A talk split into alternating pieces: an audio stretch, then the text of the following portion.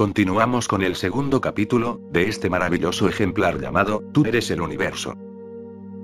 Durante la era de Planck, todas partes, ninguna parte, eran una misma cosa, y otro tanto sucedía con, antes, y, después. A pesar del muro que nos impide ser testigos de la era de Planck, podríamos calificarla de transición de fase en virtud de la cual un estado se transformó en otro y lo virtual se volvió manifiesto. Resulta bastante extraño darnos cuenta desde aquí, desde el lugar donde los relojes avanzan, de que hace casi 14 mil millones de años toda la creación hizo lo mismo que un electrón que pasa a una capa distinta. Pero si somos capaces de imaginarlo, esto al menos nos hace ver cómo están relacionadas entre sí una cosa tan minúscula como un electrón y otra tan grande como el cosmos. Ninguna de las dos se rige por el tiempo del reloj. Por lo tanto, debemos adoptar maneras de pensar completamente nuevas. Entra en escena la psicología. Ya estamos preparados para sacarte a ti, personalmente, de la cárcel del tiempo. Tu cuerpo participa en el universo a través de los cambios de estado. Supongamos que, un día, un desconocido llama a tu puerta. Abres, y la persona se presenta. Si dice, soy tu hermano, del que te separaron de niño, he tardado muchos años en encontrarte, tú pasarás a un estado distinto que si lo que te dice es, soy funcionario del Ministerio de Hacienda y he venido a confiscarle su casa. En cualquiera de los casos, tu cuerpo tendrá una reacción instantánea y espectacular. Te bastará con oír unas pocas palabras para que te cambien al instante el pulso, la presión sanguínea y el equilibrio químico del cerebro. En la vida humana, los cambios de estado son holísticos. A semejanza del electrón, puedes pasar a un estado de excitación nuevo de un salto. Un desconocido que se te presenta puede dar la vuelta a tu vida. Sin embargo, aun mientras experimentas un cambio de estado espectacular, no puedes observar los procesos químicos microscópicos que se están produciendo en tus células. Las zonas del cerebro concretas que generan alegría o angustia aparecen iluminadas al observarlas por resonancia magnética, pero nosotros solo conocemos el resultado final, no el mecanismo por el que llegamos a él. No obstante, hay una cosa que destaca. Lo que pone en marcha el cambio de estado es el evento desencadenante, el desconocido que llama a tu puerta. Aunque suele decirse que el cuanto es el componente básico de la naturaleza, no es este el que está construyendo la experiencia. La cadena de mando, por así decirlo, va de arriba a abajo. Primero se produce la llegada del desconocido a tu puerta, después vienen sucesivamente las palabras que pronuncia, tu reacción mental y todas las cosas físicas. En suma, la mente es antes que la materia. Solo podemos estar seguros de que esto es así en el mundo humano, por mucho que protesten los materialistas, que creen que todos los eventos, incluso los mentales, se deben a que fragmentos de materia se intercambian fragmentos de energía. Las palabras son, principalmente y por encima de todo, hechos mentales, pues su propósito es intercambiar significados, no energía física. Si una persona nos dice, te quiero, la materia física de nuestro cuerpo reacciona de una determinada manera, por el contrario, si oímos que nos dice, quiero el divorcio, la materia física reacciona de otra manera distinta. Esto no les pasó desapercibido a algunos físicos cuánticos, entre ellos John von Neumann, teórico brillante que se arriesgó a afirmar que el dominio cuántico y la realidad misma tienen un componente psicológico. La naturaleza es dual, es subjetiva y objetiva. Por eso nosotros, los seres humanos, podemos ver cualquier situación desde las dos perspectivas. Si ves a un desconocido ante tu puerta, puedes medir su altura, su peso, el color de su pelo, lo objetivo, o bien puedes escuchar lo que te quiere decir, lo subjetivo. Es bien sabido que las declaraciones de los testigos de un crimen son muy poco fiables ante un tribunal, porque todos nosotros entremezclamos los puntos de vista. Cuando una persona nos amenaza, la agrandamos mentalmente, por lo que nos resulta difícil declarar de manera subjetiva cuál era su estatura. Von Neumann llevó muy lejos la naturaleza dual de la realidad, hasta la esencia misma del funcionamiento de la naturaleza.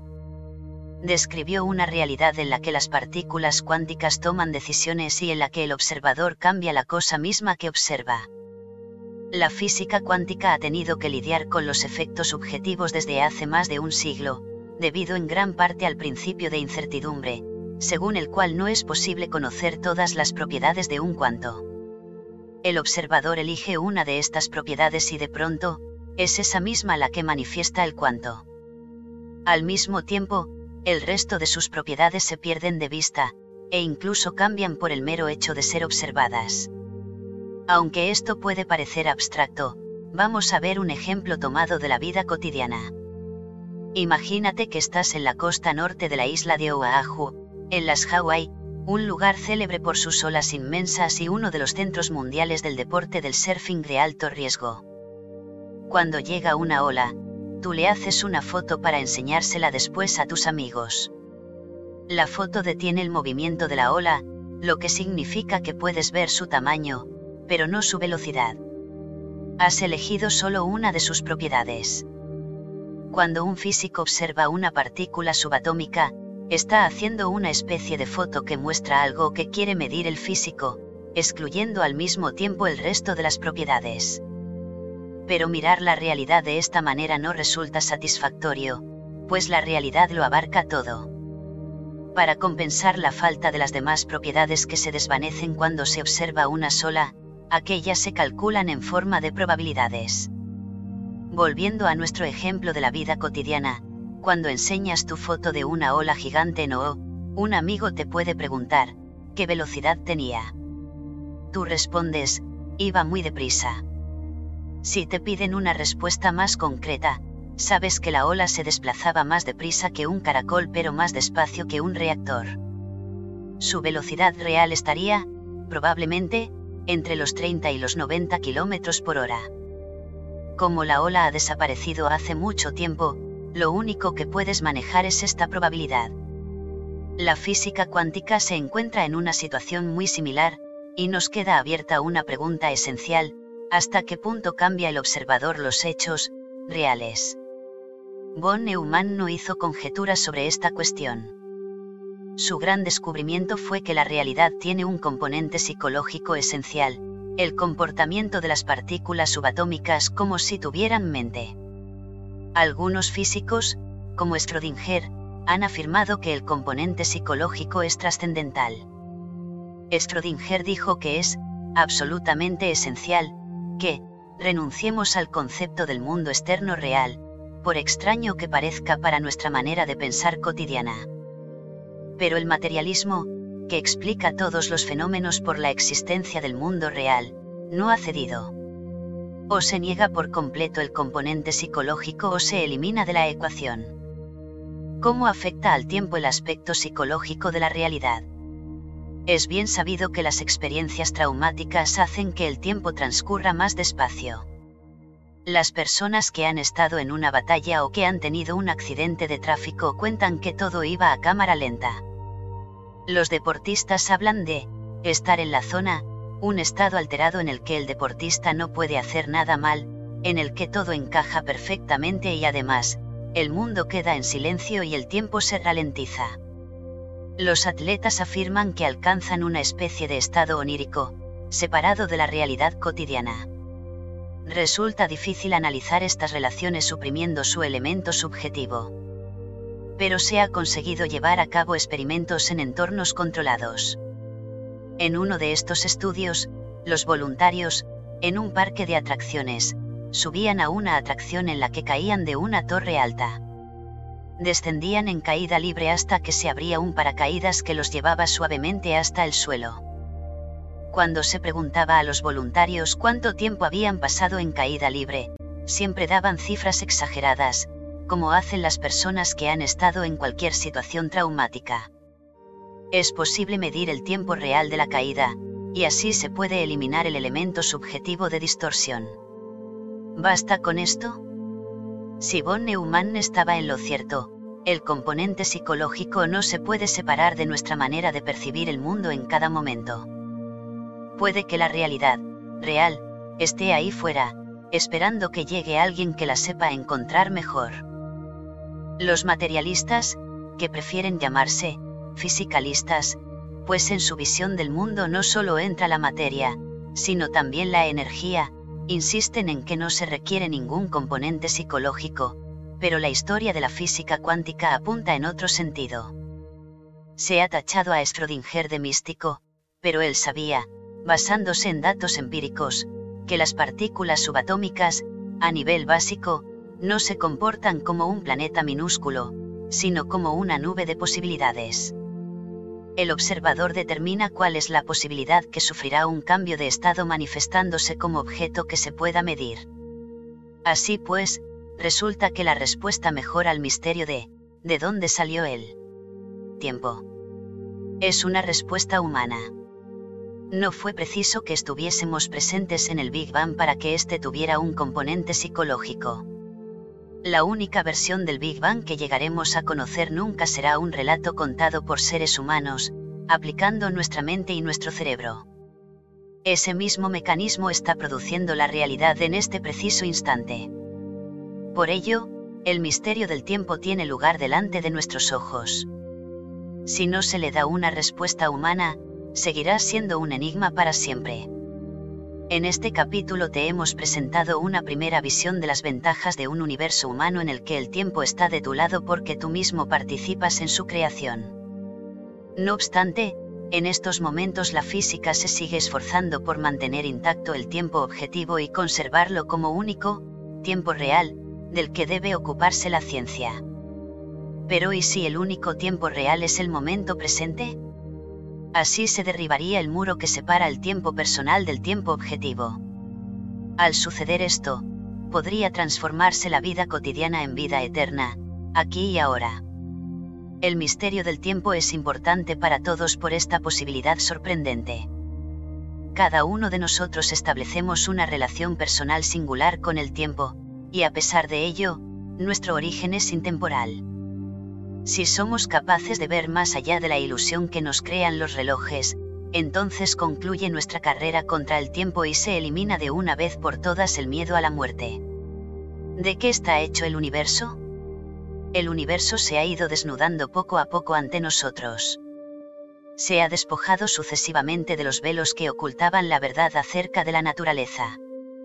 El espectáculo fue muy lento y aburrido al principio el público tuvo que esperar siglos enteros hasta que se retiró el primer velo, la idea de la existencia de un átomo sólido.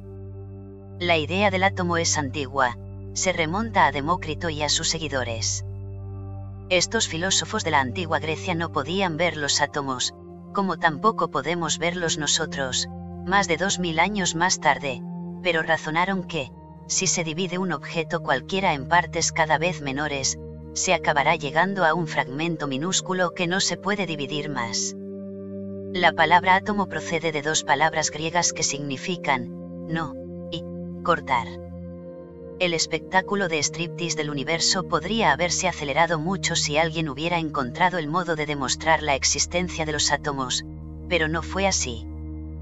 Por ello, si preguntabas de qué estaba hecho el universo, te ofrecían respuestas que eran meramente teóricas, sin fundamento práctico.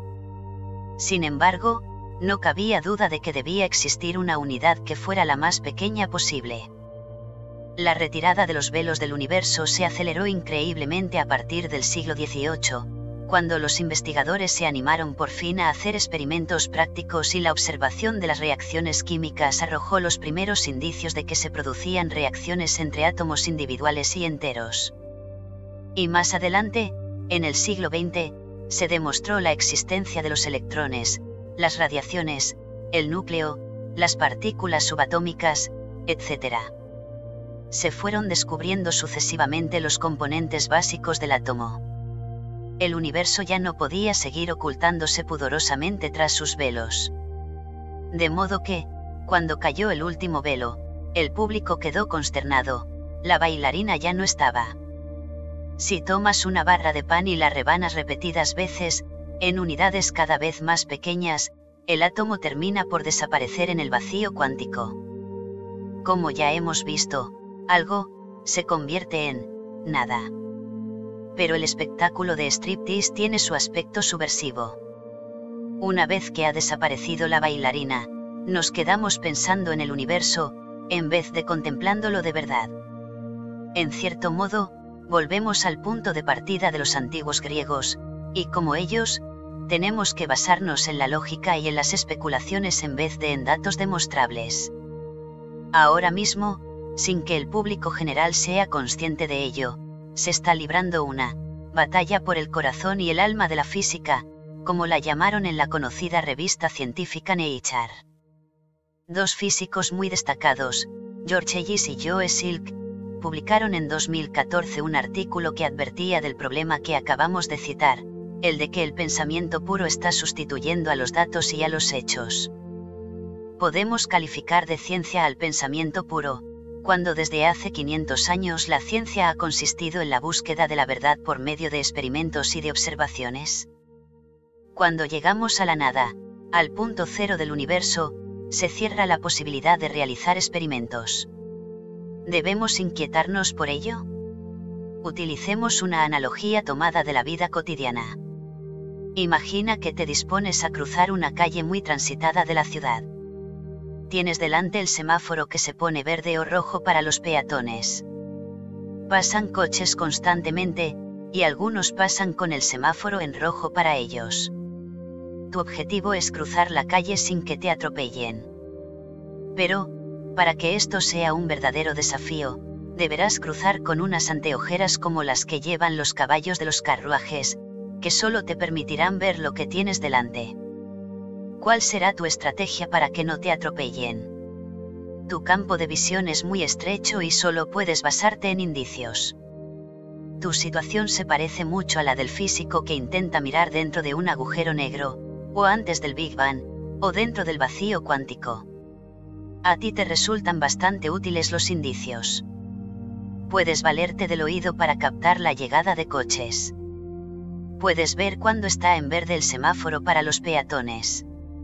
Hay otros peatones en la acera, puedes observarlos y empezar a cruzar cuando lo hagan ellos también.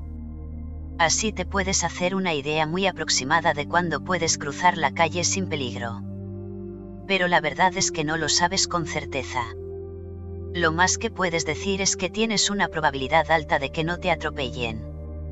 No puedes ver la realidad que está dentro de un agujero negro aunque quieras solo puedes hacerte una idea de las probabilidades en función de diversos indicios. Lo mismo puede decirse de casi todos los misterios que estamos citando en este libro. La ciencia ha llegado a un punto en que las cosas son demasiado pequeñas, o demasiado grandes, o demasiado lejanas, o demasiado inaccesibles para los instrumentos de observación y medida más potentes del mundo.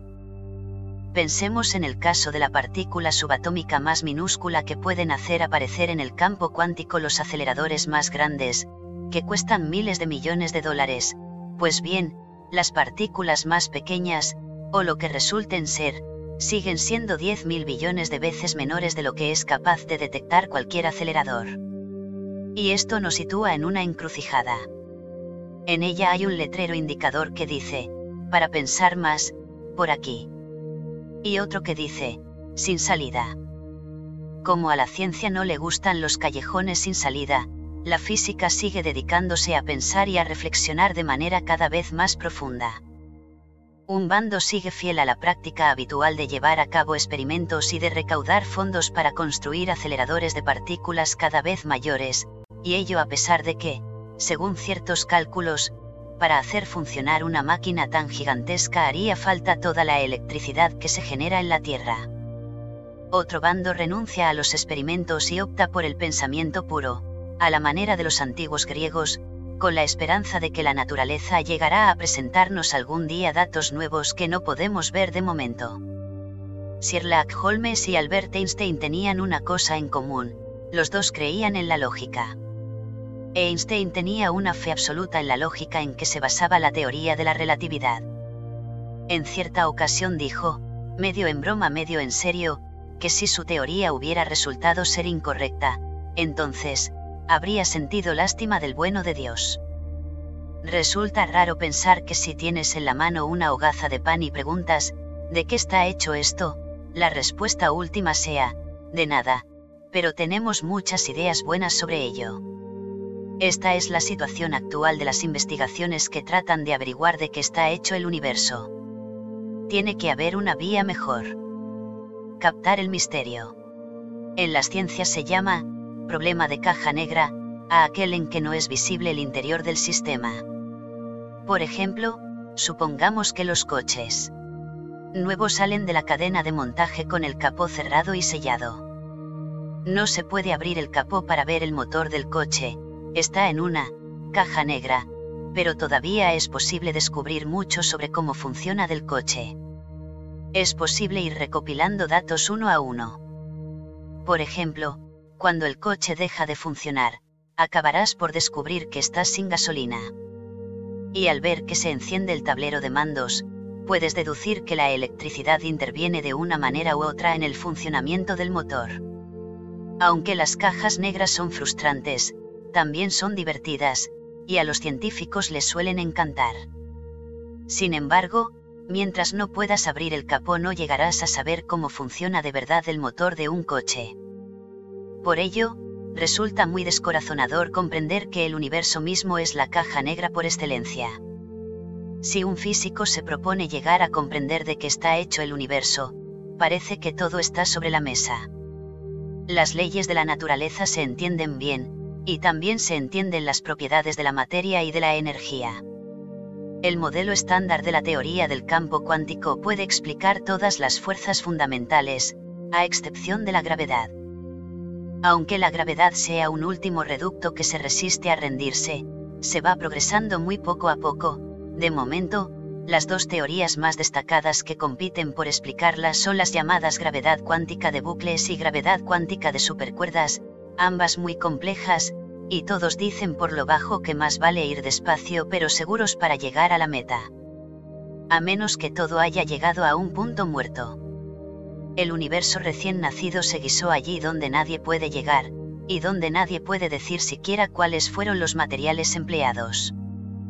Como ha comentado Ruth Kastner, destacada filósofa de la ciencia, el universo material es como el gato de Cheshire, personaje de Alicia en el País de las Maravillas. Se ha disipado su cuerpo y solo ha quedado suspendida en el aire su tenue sonrisa. La física intenta describir al gato a base de estudiar la sonrisa. ¿Es una empresa estéril? La metáfora del gato de Cheshire procede del trabajo del físico Jonah Archibald Willard, hombre de gran visión, que la empleó para describir el colapso de la materia en un agujero negro. Einstein lo expresó con ingenio, antes de mi teoría, se creía que si se retiraba toda la materia del universo, quedaría espacio vacío. Mi teoría dice que si se elimina la materia también desaparece el espacio. Si consideramos que un agujero negro devora, literalmente, toda la estructura de la realidad física, resulta fácil considerar que hasta un enorme cúmulo de galaxias que giran sobre sí mismas no es más que la sonrisa del gato. Los físicos quieren encontrar una explicación única para toda la realidad. Pero no hay manera de pasar de la encrucijada a que nos hemos referido. Uno de los caminos conduce a un universo donde la materia es sustancial y fiable y se entiende bien. La física cuántica cerró prácticamente este camino como vía fiable hacia la realidad, aunque todavía hay muchos científicos en ejercicio que siguen eligiendo esta vía. Tienen sus motivos, y los examinaremos. El otro camino conduce a un replanteamiento total del universo, basado en el hecho de que la existencia material es una ilusión. El dilema es semejante al del protagonista de la célebre poesía de Robert Frost que comienza, en un bosque amarillento, se abrían dos caminos barra y yo sentía no poder seguir los dos. La mayor parte de las polémicas pendientes en la teoría cuántica dependen del camino que se opte por seguir el del pensamiento puro o el de los nuevos datos. Como en la poesía de Frost, lo más descorazonador es que no llegaremos a saber nunca lo que se encuentra en el camino que se deja sin recorrer. Abrir la caja negra. Los cosmólogos aceptan que el universo visible solo constituye una parte pequeña de la materia y de la energía desencadenadas por el Big Bang. La mayor parte de la creación desapareció casi al instante, pero no por eso dejaron de existir la materia oscura y la energía oscura. Por ejemplo, el espacio vacío no está vacío, sino que contiene a nivel cuántico cantidades enormes de energía no aplicada. Se ha calculado la cantidad exacta de energía, pero en vista de la rapidez con que se expande el universo, parece ser que las cifras están muy alejadas de la realidad. Las fuerzas necesarias para que las partículas subatómicas, bullan, y salgan del vacío requieren cantidades enormes de energía.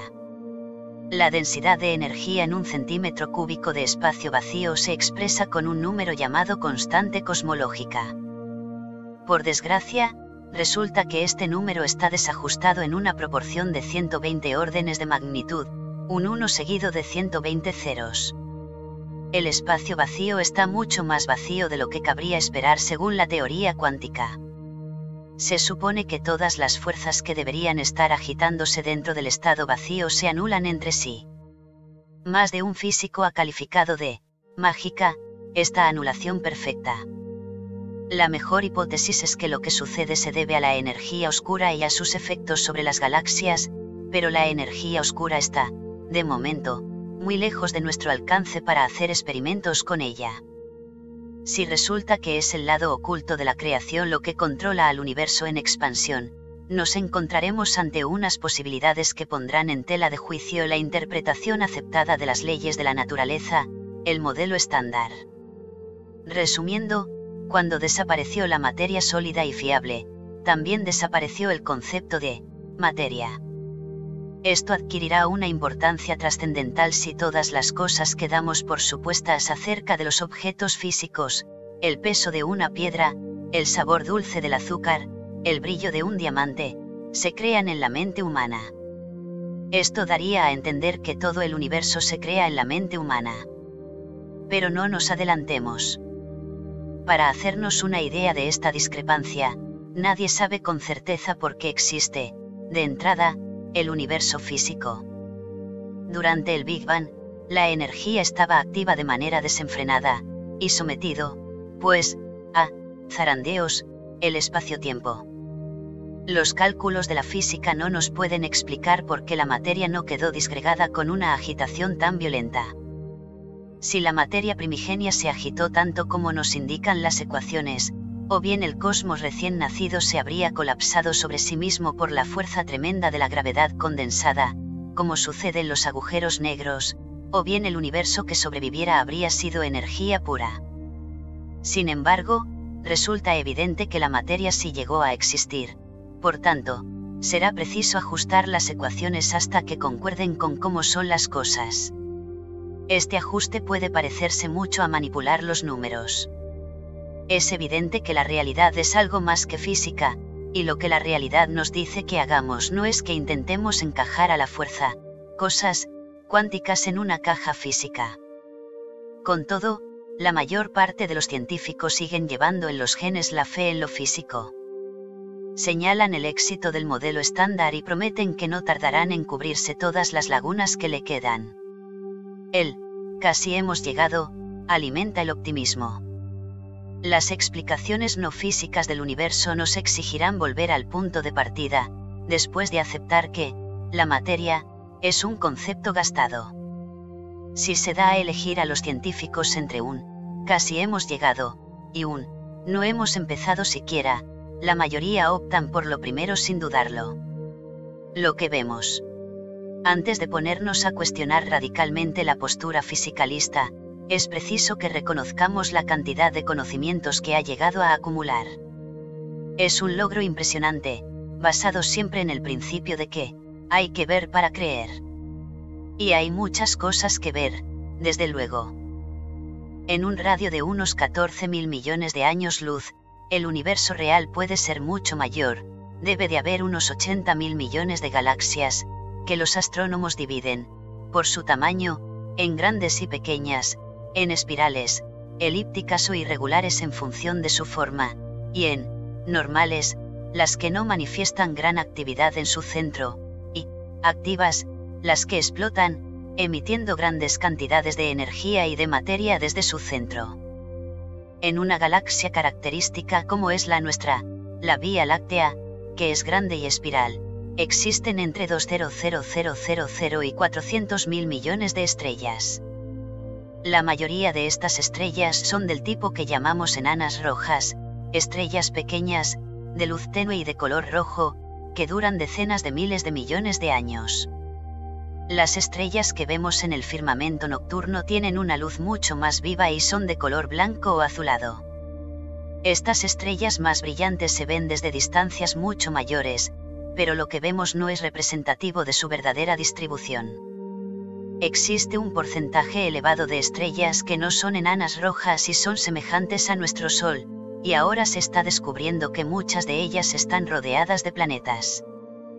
Como ya hemos comentado, si en un determinado porcentaje de estos planetas se dan las condiciones adecuadas para la vida, el bando de los partidarios del azar quedaría en situación ventajosa respecto del bando de los partidarios del principio antrópico, que creen que la vida sobre la Tierra es especial. El número total de estrellas que contiene el universo puede expresarse con un 1 seguido de 23 ceros, es decir, 100.000 trillones. Este número es imponente, pero los hay mucho más imponentes todavía. Las galaxias brillan con una gran cantidad de materia luminosa en forma de estrellas. Aunque existen más estrellas en el universo que granos de arena en la Tierra, las estrellas no constituyen más que el 10% de la masa total del universo observable. Si calculamos el número total de protones y de electrones que componen la materia atómica corriente, obtenemos una cifra de un 1 seguido de 80 ceros, es decir, 100 billones de trillones de trillones de trillones de trillones de átomos. Esta materia equivale a 25000 millones de trillones de veces la de la Tierra. Y aquí empezamos a perder el rastro visible, pues toda esta materia visible solo equivale, aproximadamente, a un 4% de las cosas que hay en el universo. La mayor parte de la materia, el 96% restante, es oscura, y por tanto, no la vemos ni la conocemos. Sin embargo, contamos con un inventario plausible del cosmos, producido por la sonda de anisotropía de microondas Wilkinson, MAP, por sus iniciales inglesas, de la NASA. Según este inventario, el universo está compuesto en un 4,6% de materia común, en un 24% de materia oscura y en un 71,4% de energía oscura. La mayor parte del universo es, como mínimo, bastante exótica. Toda una caja negra, desde luego. De momento, la materia oscura y la energía oscura no son más que supuestos que se han formulado a partir de razonamientos complicados y meticulosos todavía nos faltan bastantes pasos hasta que podamos comprobar su existencia aplicando el principio de que, hay que ver para creer. Algunos escépticos advierten que la física se está asomando al terreno de lo fantástico. Imagínate que estás observando el reino animal y ves una manada de caballos que galopan por la llanura. Buscas después en el mar y ves un narval, un mamífero marino que tiene un cuerno puedes deducir a partir de estos hechos visibles que existen los unicornios, seres con cuerpo de caballo y cuerno de narval? En nuestros tiempos decimos que no, pero en la Edad Media no se distinguía de manera tan tajante entre lo real y lo mítico. Y la cosmología actual tiene todo un parque zoológico de criaturas míticas, desde los quarks y las supercuerdas hasta el multiverso, creadas todas ellas a partir de meras deducciones matemáticas. La materia oscura es un ejemplo destacado de lo verdadero por deducción. La existencia de la materia oscura se deduce, en un principio, a partir de la velocidad elevada de la rotación de las estrellas en las galaxias más típicas. Las estrellas se mueven más deprisa de lo que se puede explicar por medio de la física, por lo tanto, debe existir una masa externa que las arrastra con su fuerza gravitacional. La NASA aplica del mismo modo la fuerza de gravedad cuando hace pasar una sonda espacial cerca de un planeta muy grande, como Júpiter o Saturno, para que la gravedad del planeta arrastre a la sonda y la lance despedida a mayor velocidad, como con una onda. Según las mediciones normales, las galaxias típicas no contienen la masa suficiente para explicar la rotación que se observa en ellas, ni tampoco la contiene el universo conocido. Además, La mayoría de las galaxias se encuentran en cúmulos de diversos tamaños. Algunos cúmulos galácticos son pequeños y solo contienen unas cuantas galaxias, mientras que otros son inmensos, contienen decenas de miles de galaxias y emiten grandes cantidades de rayos X. También parece que estos cúmulos gigantes contienen más masa de la que podemos medir, ya sea en sus estrellas o en la materia gaseosa dentro del cúmulo, que solo se puede observar por medio de los rayos X. Debemos deducir que ha de existir más materia dentro del cúmulo, en alguna parte.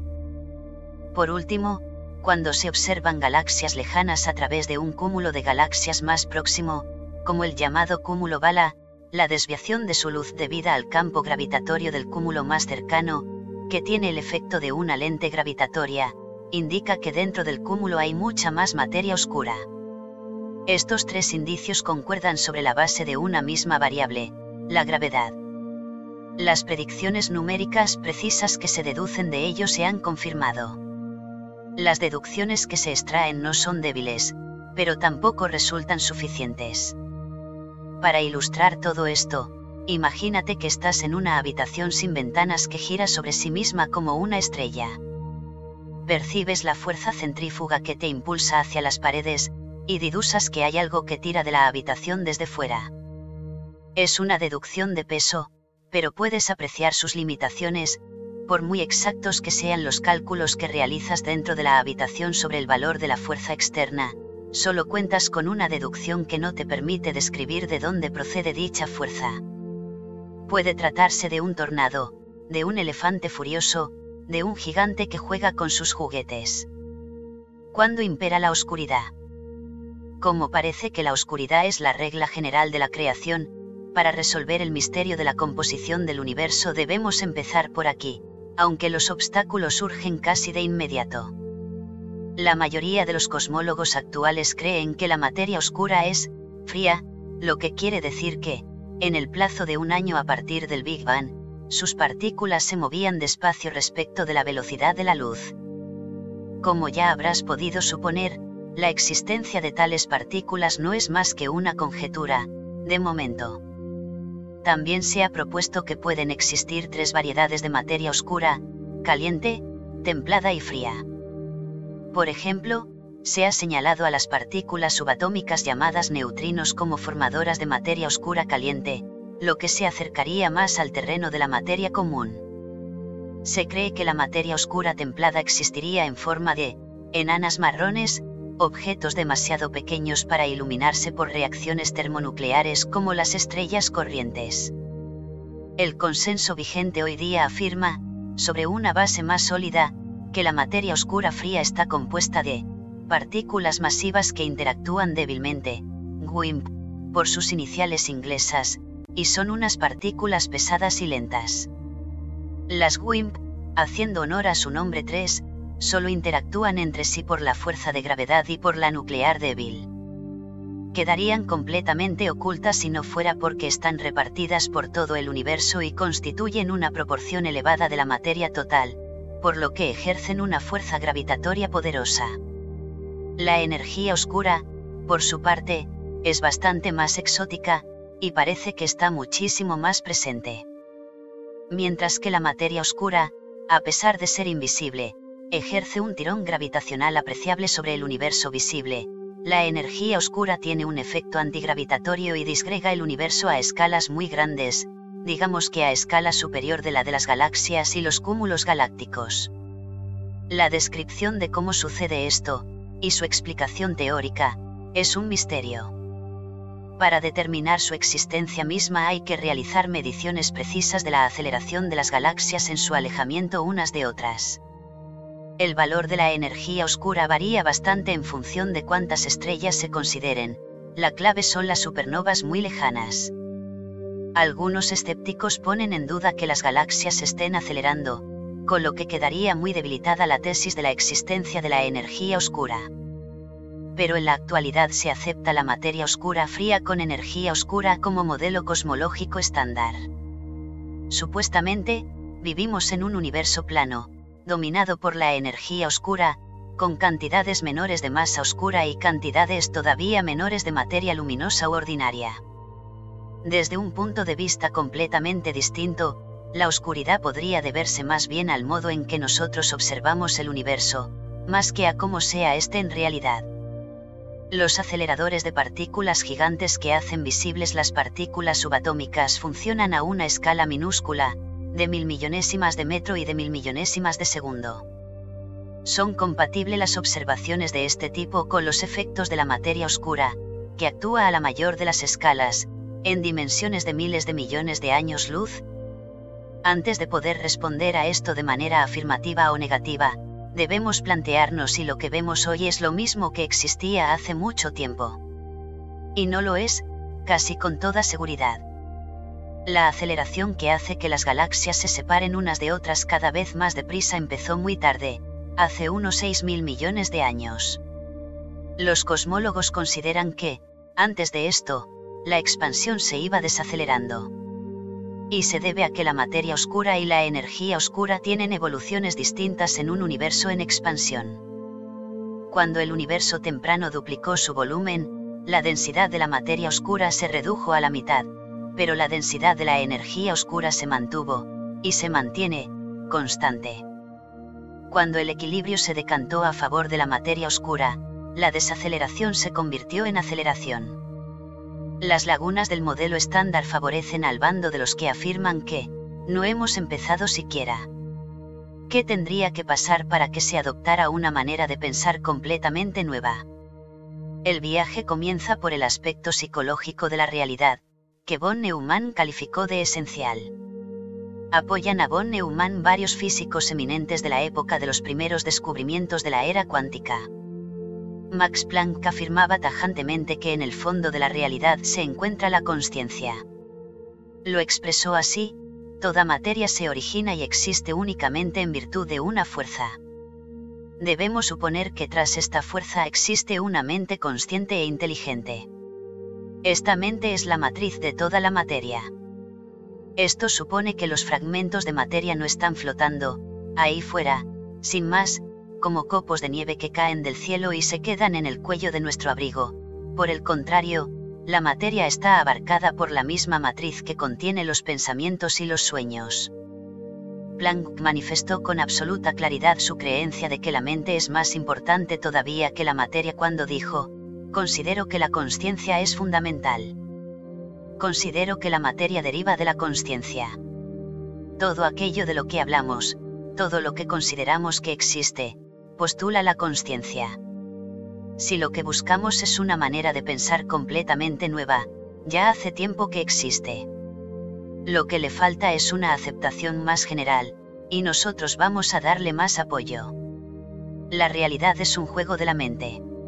Todos los pioneros son atrevidos, casi por definición. Pero ¿por qué se sumó Planck a la firme creencia de Schrödinger de que el universo tiene características mentales? Esto se remonta a un hecho tan básico que casi huelga decirlo, que todo lo que conocemos es una experiencia. ¿Nos dice algo esto?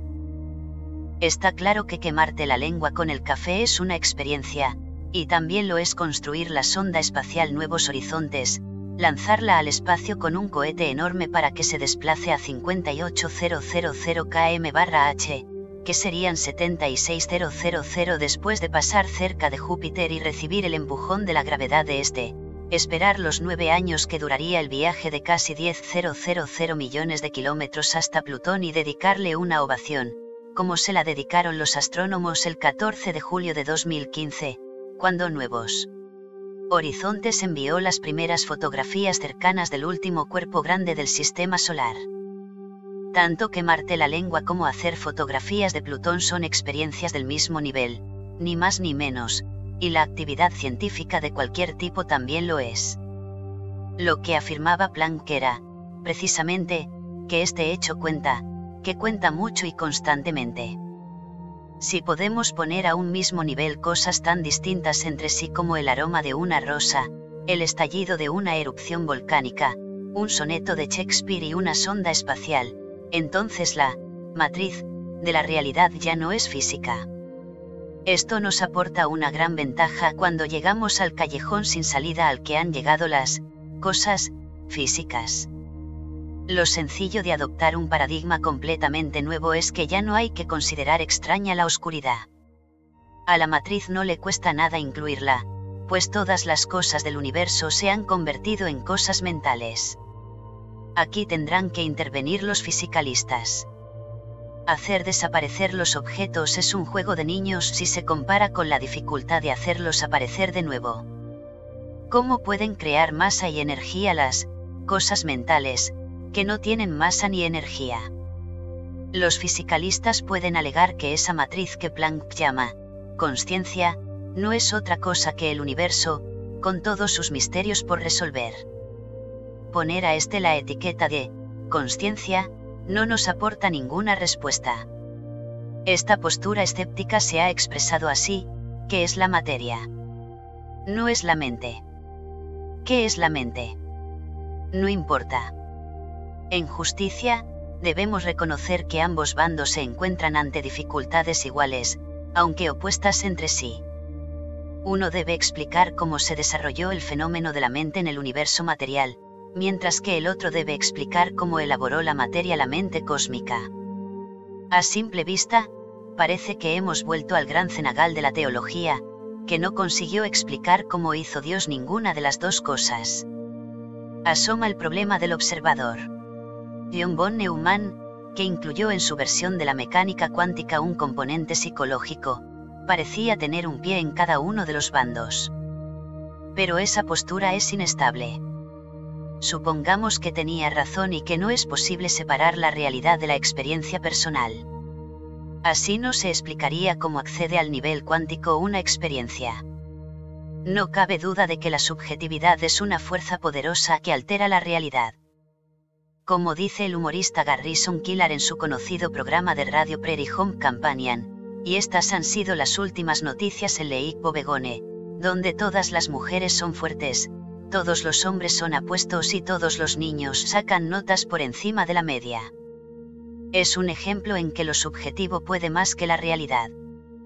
Pero otra cosa es afirmar que la subjetividad crea la realidad misma.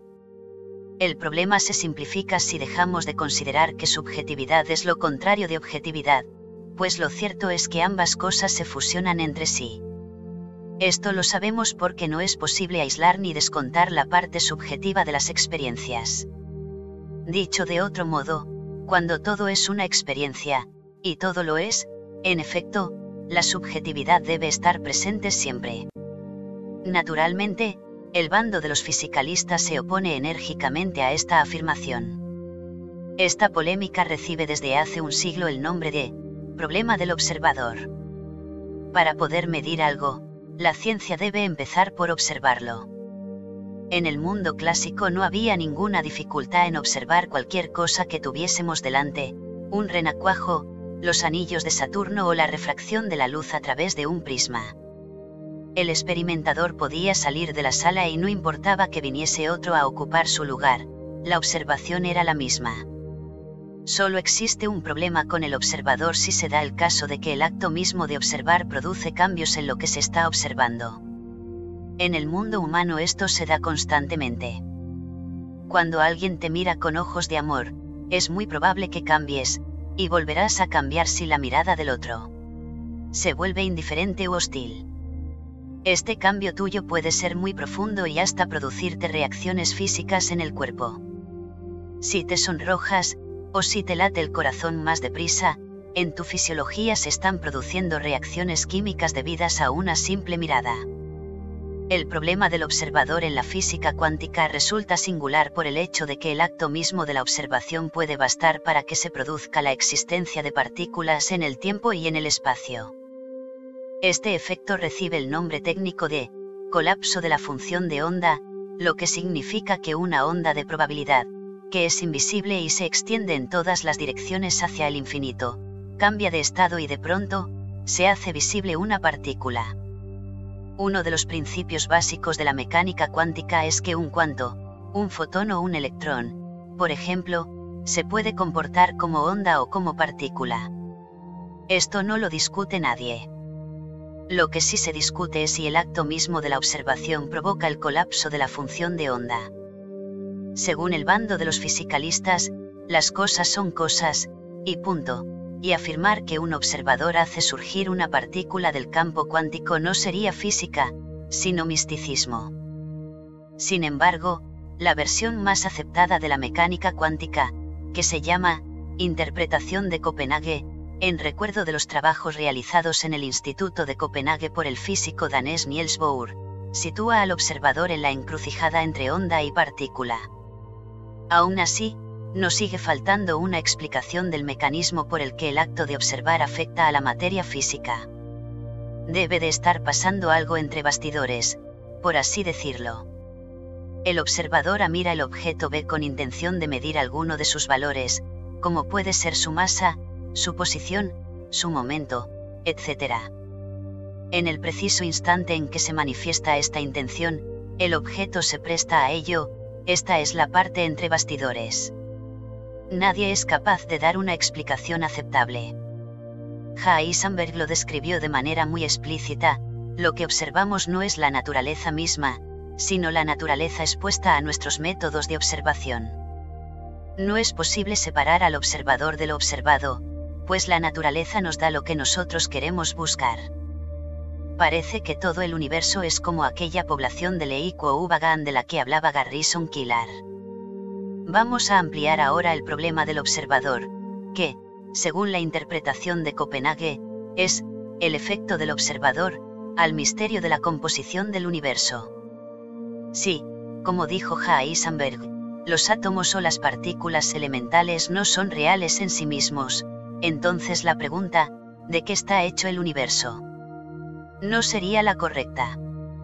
Estaríamos intentando extraer el jugo a una ilusión, y eso no puede ser. El universo está hecho de lo que nosotros queremos que nos enseñe. Esta idea haría a los fisicalistas llevarse las manos a la cabeza, pero hay algunos hechos innegables. Nadie ha visto jamás el colapso de la función de onda, no es un hecho observable, mientras que el cálculo del comportamiento de la materia en términos de incertidumbres y de probabilidades ha arrojado resultados espectaculares. Los objetos cuánticos desafían las reglas de causa y efecto que dicta el sentido común. Si combinamos todos estos hechos, el cuadro general que obtenemos no es el de un cosmos lleno de cosas, sino el de un cosmos lleno de posibilidades que se convierten misteriosamente en cosas, la transformación es más real que la apariencia física que nosotros damos por hecha. Hasta ahora no hay respuesta mejor que esta a la pregunta, ¿de qué está hecho el universo?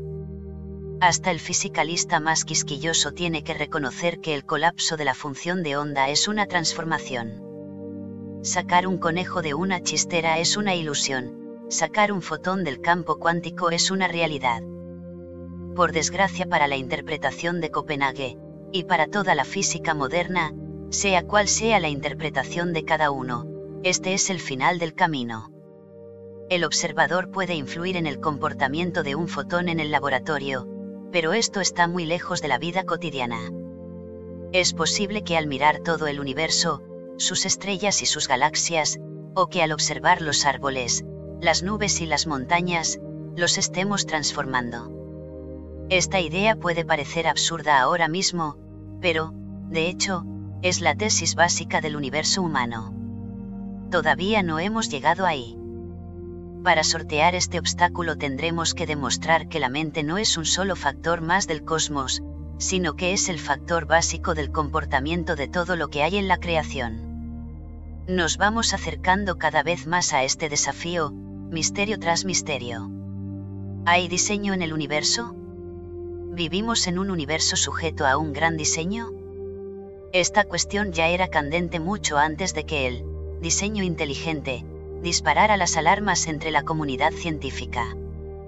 La teoría del diseño inteligente se basa en la fe en el Génesis, pero se desencadena la misma tormenta aunque nos limitemos a preguntar, con un criterio más amplio, ¿Desempeña Dios algún papel en la creación?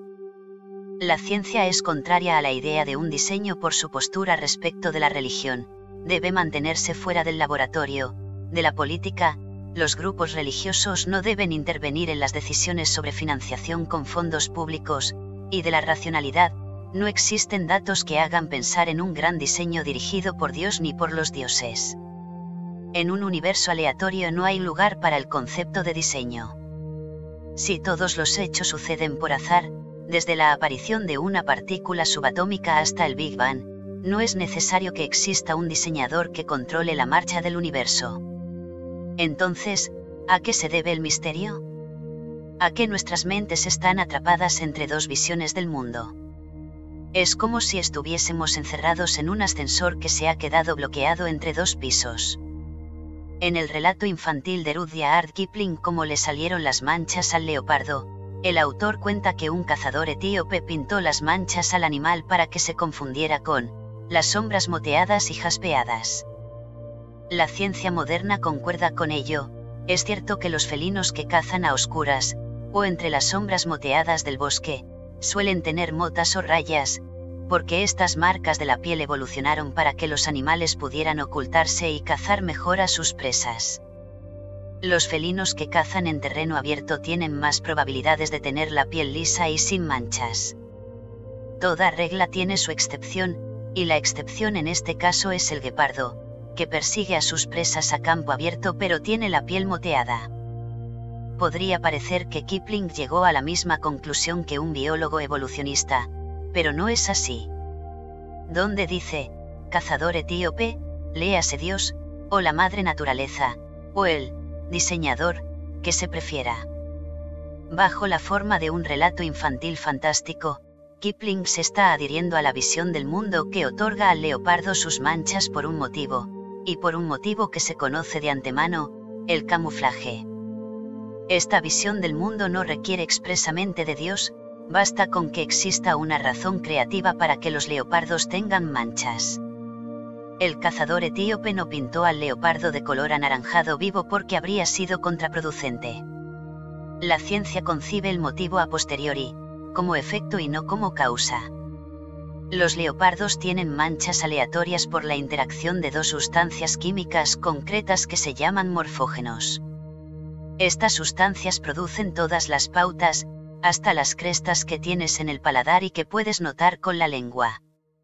Hace mucho tiempo, un felino tuvo una mutación aleatoria que afectó a los morfógenos y a la interacción de estos, y le salieron unas manchas que le dieron buenos resultados como camuflaje. El animal no sabe que tiene camuflaje, no sabe nada de su aspecto. Lo único que importa en el darwinismo es la supervivencia, y el felino con mancha sobrevive mejor porque es mejor cazador en condiciones de luz moteada. Las pautas de manchas y rayas de los felinos salvajes también son aleatorias, y Alan Turing, célebre descifrador de claves secretas en la Segunda Guerra Mundial, consiguió predecir la disposición de estas pautas con un modelo informático. Entonces, ¿por qué estamos atrapados entre dos visiones del mundo, como en un ascensor bloqueado entre dos pisos? porque para nuestras mentes existe un motivo por el que los leopardos tienen manchas, tal como contó Kipling, pero al mismo tiempo aceptamos el mecanismo por el que aparecieron las manchas, tal como nos lo dice la ciencia. A la mente humana le resulta dificilísimo aceptar que absolutamente todo en la naturaleza carece de significado, pero a eso apuntan el darwinismo, el Big Bang, la inflación cósmica y la formación del sistema solar, a despojar a la creación de todo concepto humano, como lo son los de propósito y significado. A los científicos no les gusta nada la palabra diseño, porque les parece un ataque solapado por parte de una visión del mundo que daban por desaparecida. Pero si olvidamos por un momento el clima actual de polémica candente, vemos que las palabras diseño, pauta, estructura y forma son sinónimas no existe ningún motivo razonable para considerar especialmente radiactivo el término, diseño. Pero debemos ser realistas. Cada palabra tiene su historia, y la historia de la palabra, diseño, repele a muchos científicos porque está asociada al creacionismo. La campaña de los creacionistas pone al día el Génesis bíblico alegando que la ciencia apoya el concepto de un diseño inteligente. Los alarmistas del bando opuesto lo consideran una amenaza a la integridad de la ciencia. Lo cierto es que la teoría del diseño inteligente ha atraído, sobre todo, a las personas religiosas, además de a los medios de comunicación, que siempre están dispuestos a publicar cosas y casos que entretengan al público. Los tribunales han rechazado todos los intentos de permitir la enseñanza del creacionismo en las escuelas en condiciones de igualdad con la ciencia oficial, aunque quedan algunas excepciones, por desgracia. Parecería temerario volver a explorar este terreno. Pero el ascensor bloqueado no se mueve. Observamos la naturaleza y vemos diseño por todas partes. ¿Es un mero juego de la mente? Nunca se ha visto que los osos ni las ranas contemplen el arco iris con asombro. Para ellos no se trata de un hermoso arco irisado, de hecho, no ven en él ninguna pauta. Pretender explicar la belleza de un arco iris puede equivaler a seguir una pista falsa. Es posible que nos debamos preguntar con toda frialdad, ¿hay algo en el universo que esté ahí por diseño? Captar el misterio. Aunque los científicos creen en el azar, suelen hablar de la estructura del átomo. Las nebulosas espirales tienen una pauta reconocible que se puede llamar, diseño, sin miedo, y teniendo en cuenta esto podemos aclarar de la manera siguiente el embrollo del diseño pauta forma estructura. El universo debe su existencia a la aparición del orden en el caos. Todavía se está librando en todo el universo el combate entre la forma y lo informe. La física moderna se basa en procesos aleatorios carentes de propósito y de significado. No nos hacemos preguntas como, ¿qué significa la gravedad en Júpiter? No obstante, la vida humana, y dentro de ella la investigación científica, tiene propósito y significado. ¿De dónde han salido? No cabe duda de que el lenguaje de las matemáticas manifiesta todas las cualidades propias de un diseño, tiene equilibrio, armonía y simetría, y algunos dirían que también belleza. Los maestros de la caligrafía china son capaces de dibujar un círculo perfecto de una sola pincelada, y los aficionados al arte ven la belleza de este logro. Los electrones se desplazan en círculos perfectos alrededor del núcleo del átomo, al menos cuando están en las órbitas inferiores. ¿Acaso no es esto también un diseño hermoso? En la naturaleza se dan varios ejemplos de hélices o espirales, como la concha del nautilo, la disposición de las semillas en los girasoles y la estructura del ADN. ¿Cuáles de estos ejemplos se podrían calificar de diseños? Algunos, todos, o ninguno. Una ciencia que dependa por completo del azar para explicar el universo se queda muy corta. Dentro de la actividad racional de la ciencia queda todavía mucho que debatir, pues la inteligencia y el diseño están enredados en el mismo ovillo que hace tan misterioso al universo. Intentaremos deshacer nosotros el lío sin planes preconcebidos, pero para ello tendremos que ir poniendo al descubierto varios planes preconcebidos ocultos. Aceptamos la idea de Bohr y de Heisenberg, muy brillante, de que la naturaleza manifiesta las propiedades que está buscando el observador. Este concepto está relacionado con el diseño, sin duda. Ninguna de las características de la rosa, su vivo color carmesí, su textura aterciopelada, la agudeza de sus espinas, su fragancia espléndida, existe sin observador. Sin embargo, tu mente puede concebir una hermosa rosa roja en todo su esplendor, porque el cerebro humano transforma o traduce a imágenes, sonido, tacto, gusto y olor los datos en bruto.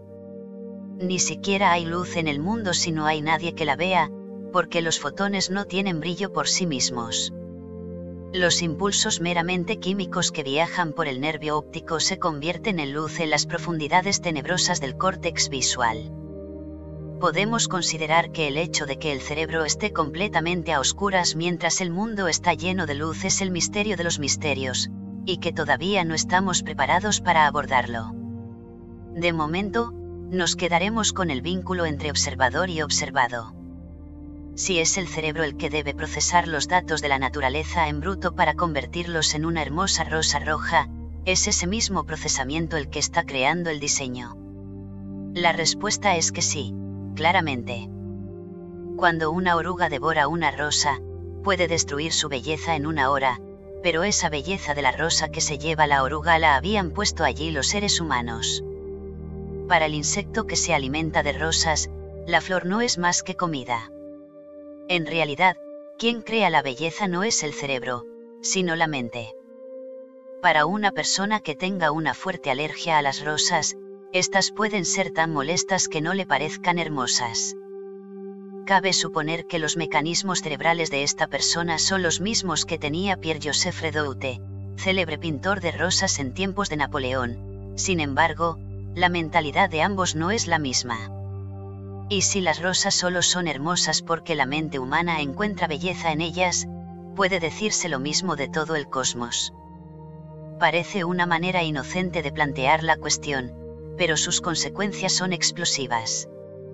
Un bando especialmente activo es el del llamado realismo directo. En los debates científicos, los realistas directos son los grandes defensores del sentido común, que apoyan su postura con la realidad tal como aparece. Esta postura se llama también realismo ingenuo, aunque sin sentido peyorativo. Aquí, ingenuo, no es más que lo contrario de indirecto. He aquí, a modo de ejemplo, dos proposiciones que se aplican al cerebro humano. Todo pensamiento está acompañado de la activación de neuronas. Muchos pensamientos contienen información, como un más un igual a dos. Nadie disputaría estos hechos, y según los realistas directos, la observación de la actividad neuronal por medio de la resonancia magnética cerebral basta para hacernos ver que el cerebro crea la mente, que el cerebro es, en esencia, una computadora hecha de carne, según la fea descripción que se ha popularizado en el campo de la inteligencia artificial, y que todos los enigmas que plantea el cerebro se pueden resolver examinando su estructura y su funcionamiento físicos. Podríamos estimar en un 90% la proporción de los neurocientíficos que comparten estas ideas, y la cifra sería todavía mayor entre los investigadores en el campo de la inteligencia artificial. Tal es la fuerza del realismo directo. No obstante, viendo las cosas desde otro ángulo, la inteligencia artificial está cometiendo un error evidente. Si pides a tu ordenador que te traduzca una página en alemán, un programa de traducción te lo puede hacer casi al instante. ¿Quiere esto decir que tu ordenador sabe alemán? Claro que no. Una imitación artificial del pensamiento no es lo mismo que el pensamiento verdadero. El programa de traducción lleva a cabo la tarea buscando las palabras y las expresiones en un diccionario. Una persona que sabe alemán no lo hace así. Para pensar hace falta una mente, y punto. Aunque sean ciertas las dos proposiciones sobre el cerebro que hemos enunciado, no es necesariamente lo mismo afirmar que el cerebro crea la mente que afirmar que los cerebros y los ordenadores son una misma cosa. Estos son meros supuestos, y el realismo directo está cargado de supuestos que se aceptan sin examinarse. Con tantos supuestos no examinados, resulta más difícil desentrañar el misterio tan controvertido del diseño. Pero los supuestos siguen allí, aunque los hayan escondido bajo la alfombra. Como el realismo directo solo atiende a la realidad como dato de partida, descarta el papel que desempeña la mente. Muchos expertos en IA consideran que un programa de traducción que traduce Guten Morgen por Buenos días equivale a la realización de un acto mental, y que, por tanto, queda demostrada la semejanza con una mente humana. Pero si la mente es, en efecto, el agente principal del universo, entonces el realismo directo está errado por completo, por muchos que sean los científicos que crean en él. A lo largo de esta exposición ha ido saliendo a relucir con frecuencia que el cosmos se comporta como una mente. Ha llegado el momento de que abordemos la tesis principal que se opone a ello, la del azar. El azar implica, falta de propósito. Pero no es lo mismo lo uno que lo otro, como veremos en relación con la actividad cuántica. Si el universo es completamente aleatorio y falto de propósito, fracasará todo intento de encontrar en él un diseño. Por otra parte, si existe la posibilidad de dar al azar su justo valor, como procura hacer la teoría cuántica, el cosmos se aproxima a comportarse como una mente, y no solo eso, como una mente humana. Cuando estás sentado en una butaca con los pies colgando, estos se mueven más o menos al azar. Cuando te levantas para ir a buscar algo en la nevera, tus pies se mueven con un propósito. Vemos en esto un indicio muy sencillo y muy profundo a la vez. El azar y el diseño colaboran entre sí, en la naturaleza, en nuestros cuerpos, en nuestros pensamientos.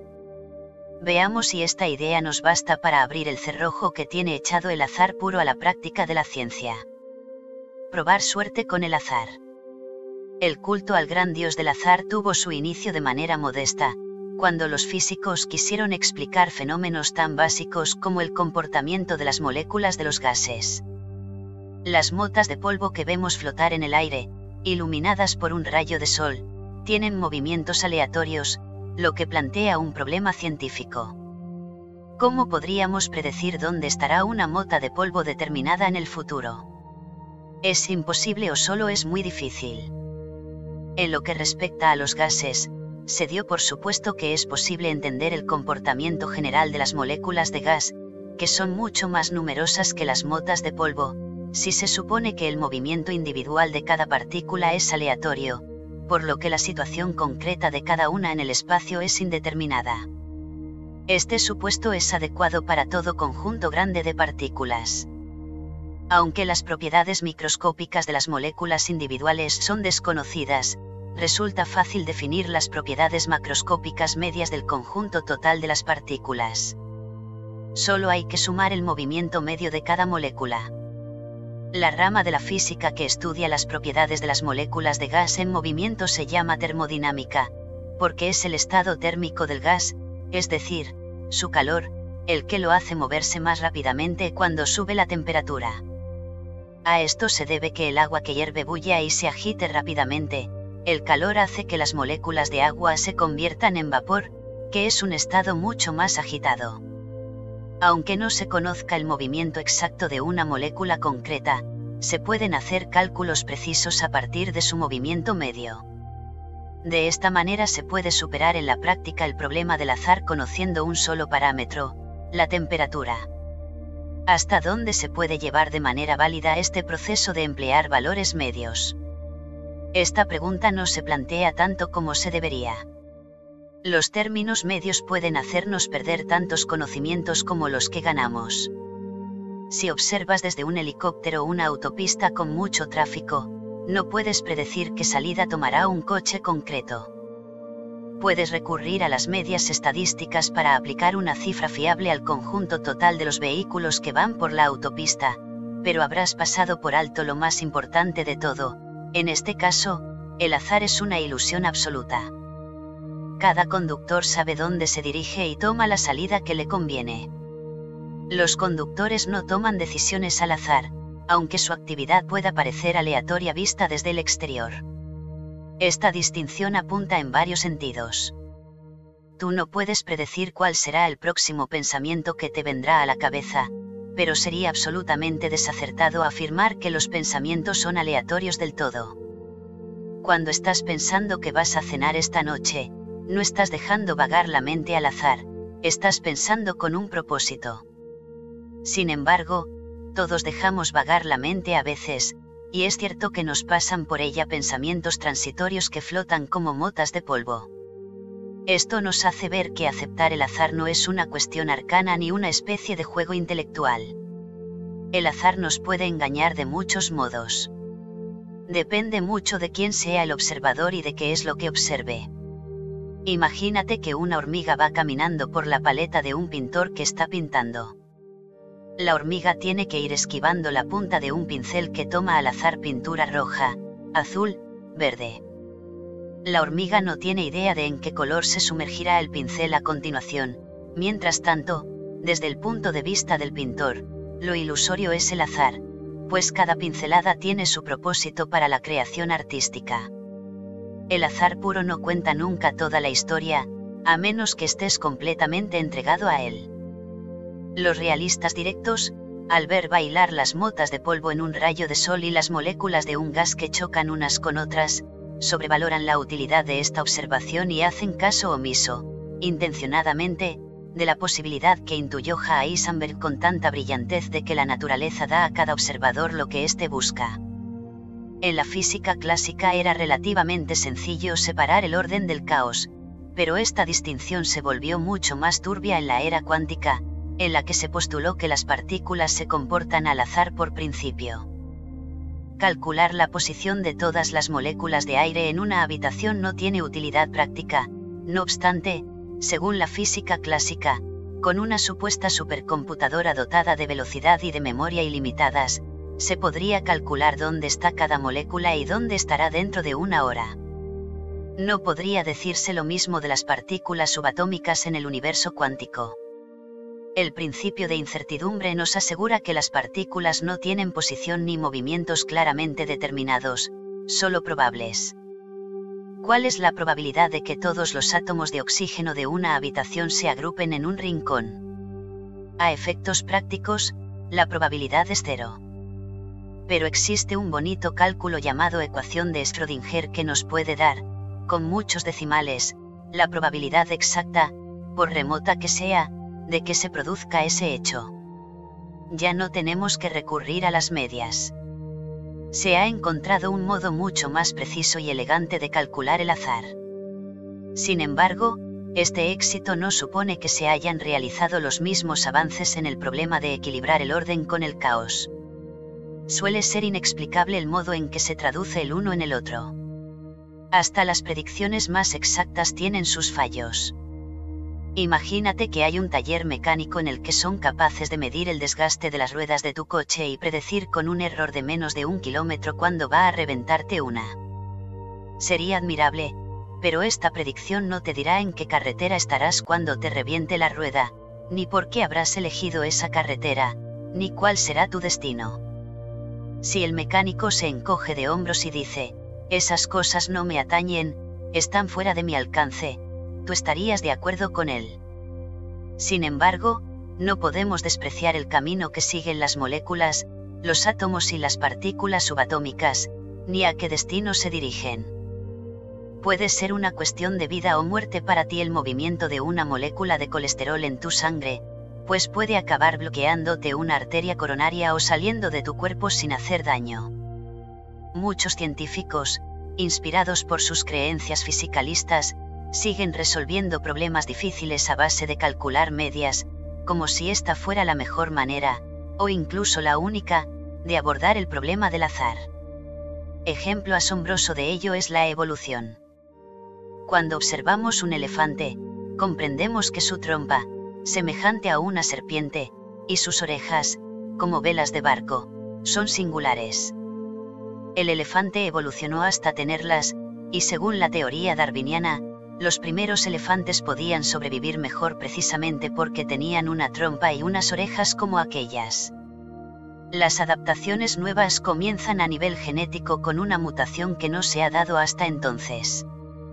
Según la teoría estándar de la evolución, las mutaciones se producen al azar y deben transmitirse a generaciones posteriores para volverse permanentes. Nunca sabremos si apareció hace millones de años un único elefante de color rosa, porque si lo hizo, esa mutación genética no se transmitió a generaciones sucesivas.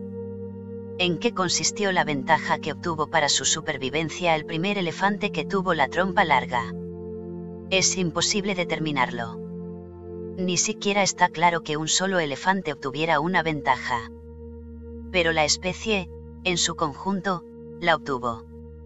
Sin saber nada de lo que le pasó al elefante individual, se calcula una especie de media observando el conjunto de todos los elefantes.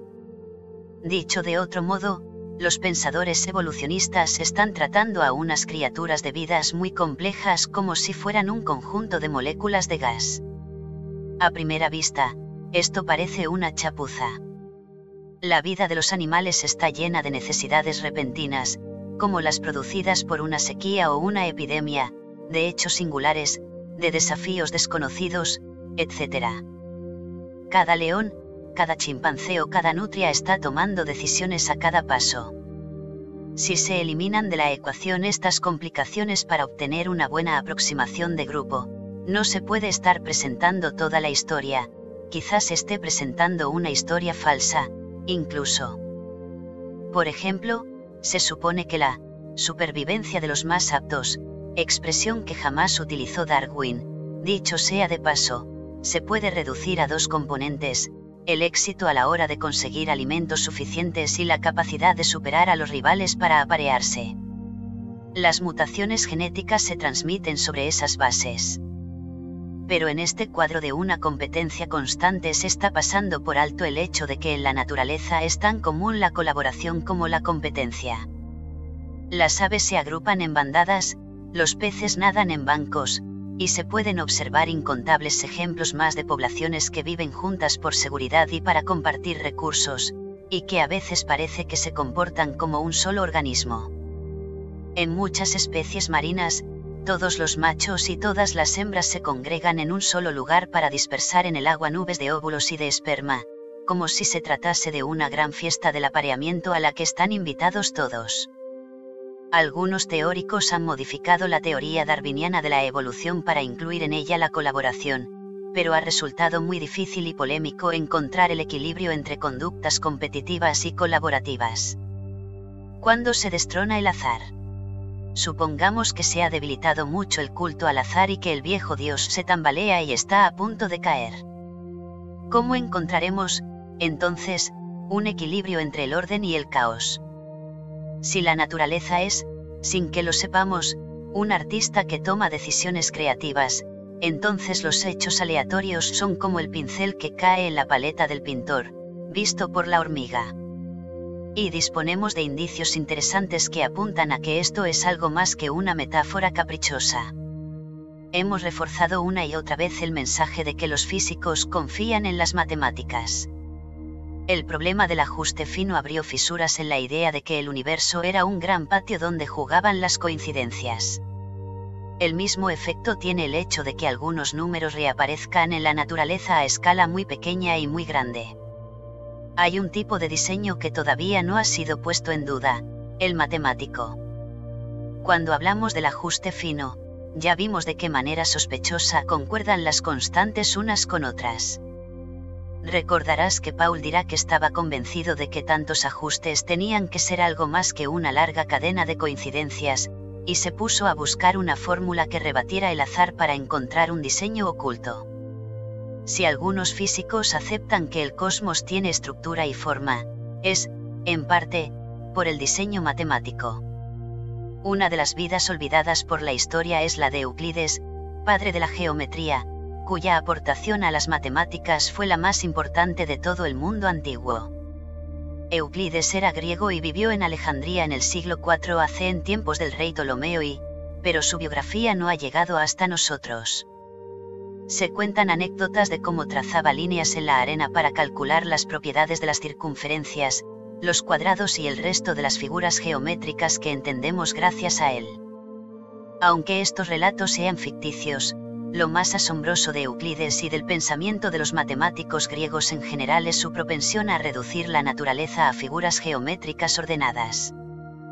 Durante los siglos sucesivos, los científicos siguieron buscando líneas rectas, circunferencias y curvas regulares, impulsados por la creencia de que la naturaleza era la perfección materializada, cuando lo cierto es que las formas de la naturaleza suelen ser irregulares y aproximadas. El tronco del árbol más redondo, que de lejos parece una columna griega, tiene irregularidades en la corteza.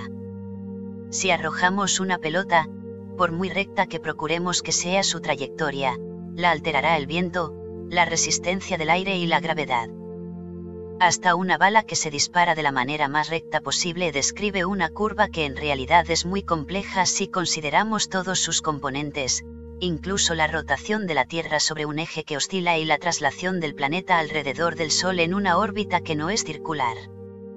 Tras la aparición de la teoría de la relatividad, la geometría adoptó cuatro dimensiones, con lo que se dejaron de lado las formas geométricas ordenadas de Euclides, de dos dimensiones. Después, la revolución cuántica planteó unas matemáticas completamente nuevas y exóticas que no se han unificado todavía con la teoría de la relatividad general. Pero ninguno de estos cambios tan drásticos rebate el concepto del diseño cósmico. Lo que suprimen es ese diseño geométrico sencillo, a base de círculos, cuadrados y triángulos perfectos en que se creía que se basaba la naturaleza. Con todo, el ADN sigue siendo una hermosa espiral doble, los arcos iris trazan un arco de circunferencia perfecto, y son perfectamente circulares vistos desde un avión, los lanzadores de béisbol pueden, y deben, calcular el tipo de curva que trazará, o no, la pelota hacia el bateador. Si la naturaleza manifiesta estos diseños en el mundo cotidiano, pero está construida a partir de eventos completamente aleatorios en el mundo cuántico, nos encontramos ante una disparidad enorme que debemos resolver. Roger Penrose plantea la posibilidad de que el diseño esté en una región que se encuentra más allá de ambos mundos, donde solo hay matemáticas puras. Penrose propone que allí se encuentran unas cualidades inmortales parecidas a las formas puras de Platón. Platón veía en estas formas el origen de cualidades tales como la belleza, la verdad y el amor.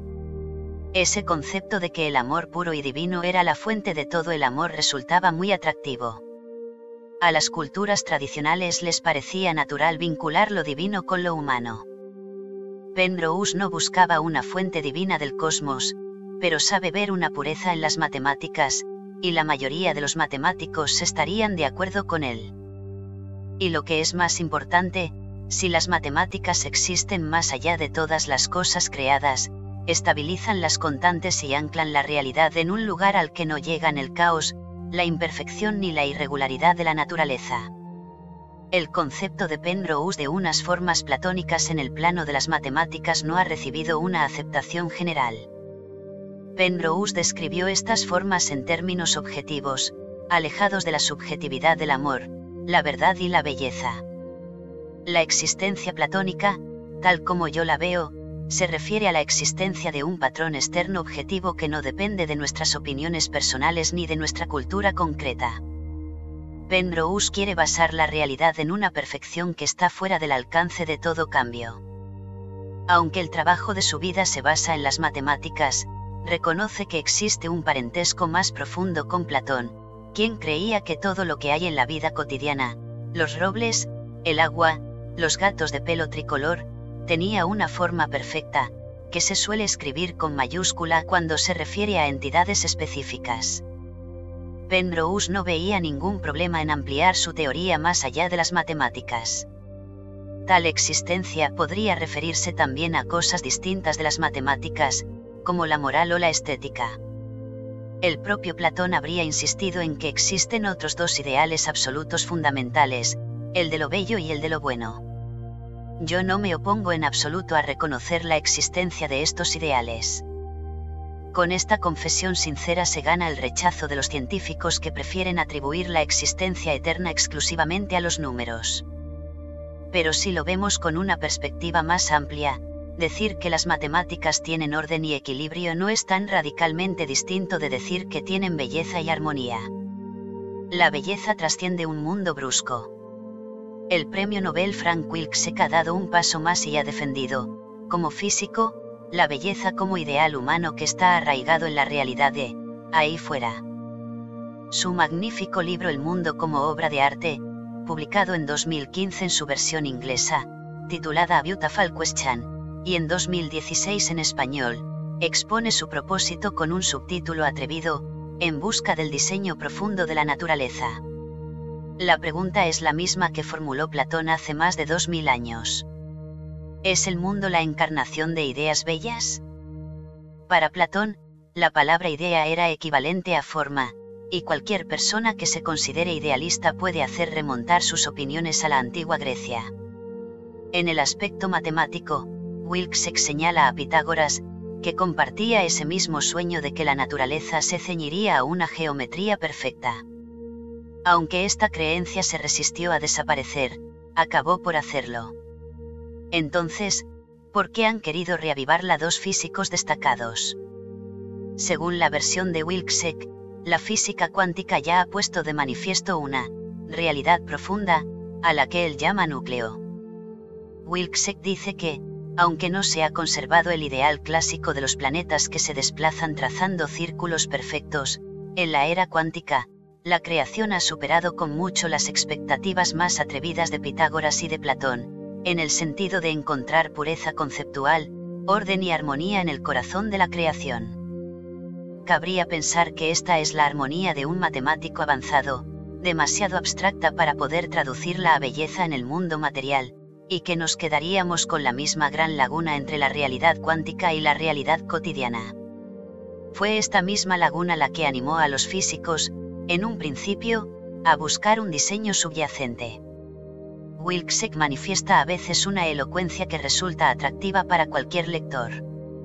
Existe verdaderamente una música de las esferas que se encarna en los átomos y en el vacío moderno, no sin cierta relación con la música en el sentido corriente del término. Muchos astrónomos clásicos, entre ellos Johannes Kepler, buscaban con afán la armonia mundi, la música de las esferas. Cuando Kepler hizo su célebre descubrimiento de las leyes que rigen el movimiento de los planetas, él mismo le quitó importancia, como un mero paso en la empresa de demostrar la existencia de la armonia mundi, que sería la prueba de que los ángeles cantan, en efecto. Advirtamos cómo hacen encajar Penrose y Wilkes el mundo humano en sus teorías, a tirones y a empujones. Penrose desconfía abiertamente del funcionamiento de la mente individual y replantea la antigua desconfianza convencional en la subjetividad. Por eso quiere dar realidad propia a las estructuras matemáticas. Porque nuestras mentes individuales son notablemente imprecisas, poco fiables e inconsistentes en sus juicios.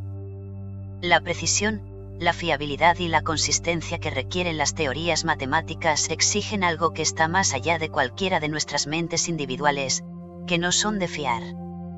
Wilczek es más humanista, venera la belleza y quiere rescatar el antiguo ideal del hombre como medida de todas las cosas.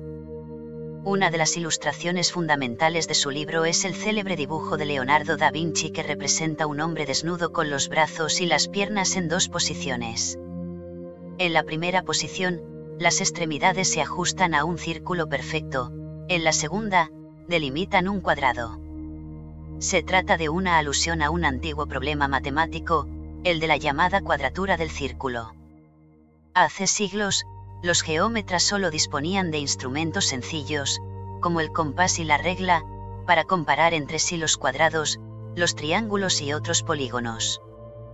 Querían hacer lo mismo con el círculo. El desafío consistía en tomar un círculo de área conocida y construir un cuadrado de la misma área en un número finito de pasos. El problema no se llegó a resolver, pero el dibujo de Leonardo es como una pista que apunta al cuerpo humano. Wilczek simpatiza mucho con esta manera de pensar, su dibujo da a entender que existen relaciones fundamentales entre la geometría y las proporciones humanas ideales. Esta idea se remonta a una noción más antigua todavía, según la cual el cuerpo humano es un reflejo del universo, y viceversa. Quizá por desgracia, los seres humanos y nuestros cuerpos no ocupamos un lugar destacado en la imagen del mundo que surge a partir de las investigaciones científicas. Como la gran mayoría de los científicos en activo se consideran realistas, desconfían tanto de la palabra ideal como de la palabra diseño. Wilczek y Penrose tienen ante sí una tarea muy ardua. Como recordarás, ya hemos hablado del principio antrópico, que intenta devolver a los seres humanos un lugar de privilegio en el universo.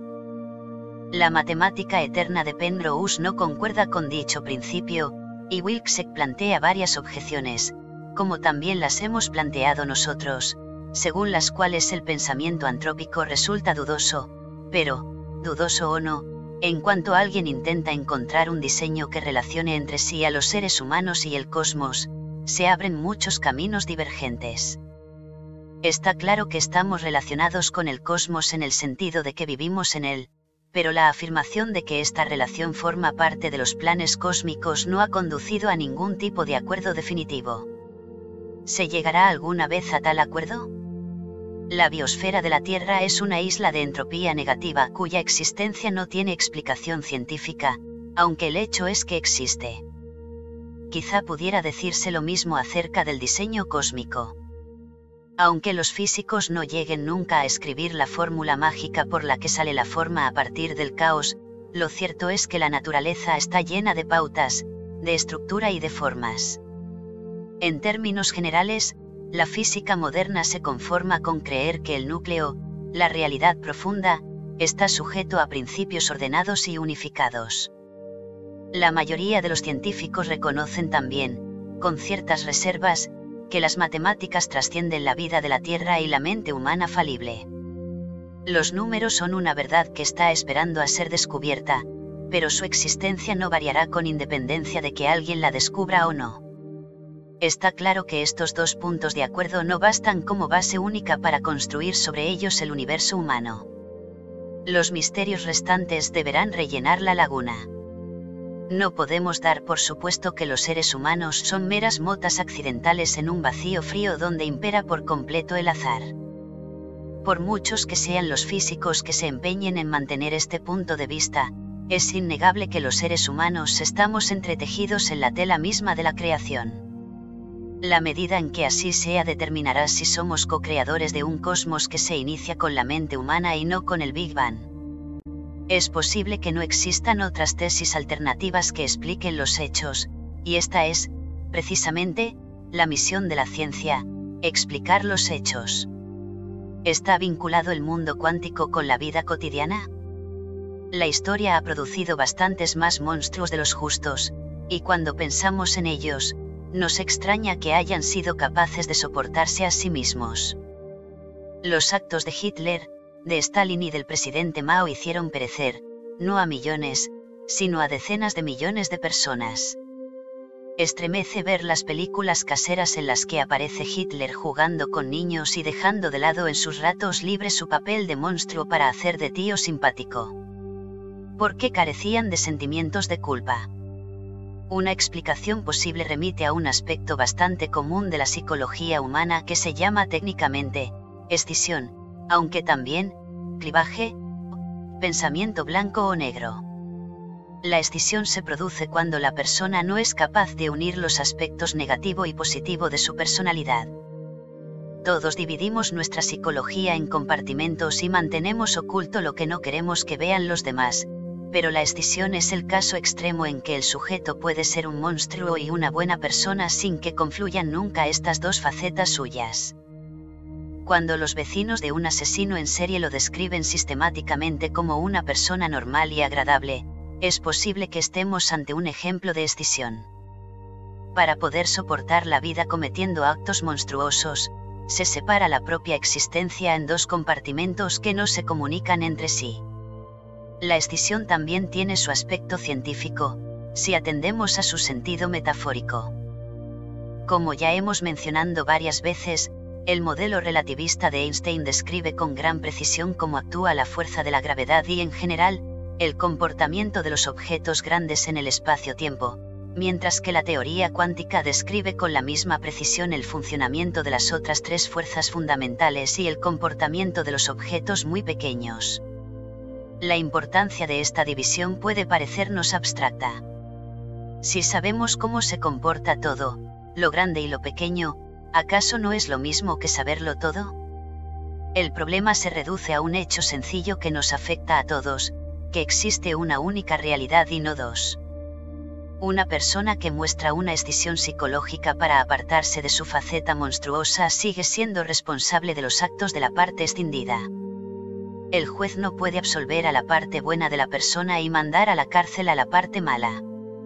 La física lleva más de un siglo sufriendo esta escisión e intentando unificar la realidad, pero solo lo ha conseguido hasta cierto punto.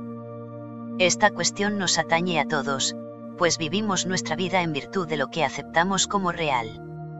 En la Edad Media era inconcebible vivir dando la espalda a Dios. En una era de fe, no había nada más real que Dios, y se consideraba que cerrar los ojos a esta realidad era engañarse, era un crimen antinatural que conduciría sin duda a la condenación eterna. Hoy día vivimos alegremente sin prestar ninguna atención al mundo cuántico, sin que nadie nos acuse de engañarnos ni de ser unos herejes.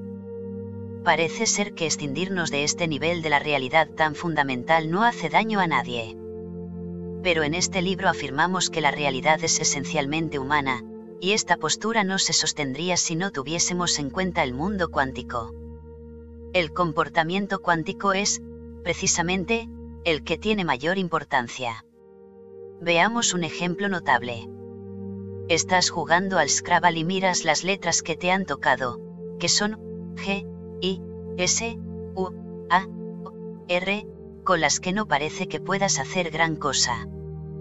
Pero entonces adviertes que otro jugador ha puesto en el tablero la palabra este con una exclamación de triunfo y una sonrisita de superioridad, puedes usar todas las letras para formar la palabra estegosaurio, con lo que ganas muchos puntos. No se advierte a simple vista ninguna relación de esta pequeña victoria con la escisión entre la relatividad y la mecánica cuántica, pero lo cierto es que mientras jugabas al Scrabble has estado viviendo en ambos mundos. Mover letras para formar palabras es una actividad de objetos grandes. Debes ordenar las piezas del juego adecuadas para dar un sentido a las letras revueltas. Pero cuando buscas una palabra para hablar, tu cerebro no aplica este procedimiento. Eliges mentalmente la palabra que quieres decir y el cerebro la produce. No tienes que ordenar letras del alfabeto. En todas las palabras de tu vocabulario ya están fusionadas la ortografía, el significado y el sonido como un concepto único, no los tienes que reconstruir a partir de partes sueltas. En general, tu cerebro establece conexiones entre miles de millones de neuronas, que en muchos casos se encuentran en regiones del cerebro muy distantes entre sí. Lo misterioso es cómo pueden funcionar estas conexiones de manera instantánea y sin comunicación visible. Podemos medir la velocidad de procesamiento de las neuronas, pero eso no es lo mismo que entender cómo, saben, unos conjuntos de neuronas dispersos que deben sumarse a una actividad en la que se requiere trabajo de equipo, lo que es muy distinto a transmitir una señal dada por una cadena de neuronas conectadas como un hilo de teléfono las diversas formaciones necesarias para coordinar el movimiento, el habla y la toma de decisiones saltan a ocupar su lugar de manera automática. Gracias a ello, cuando ves la cara de tu madre, esta resulta para tu mente una cara conocida, y no un conjunto de nariz, ojos y orejas cuyos elementos debes examinar por separado.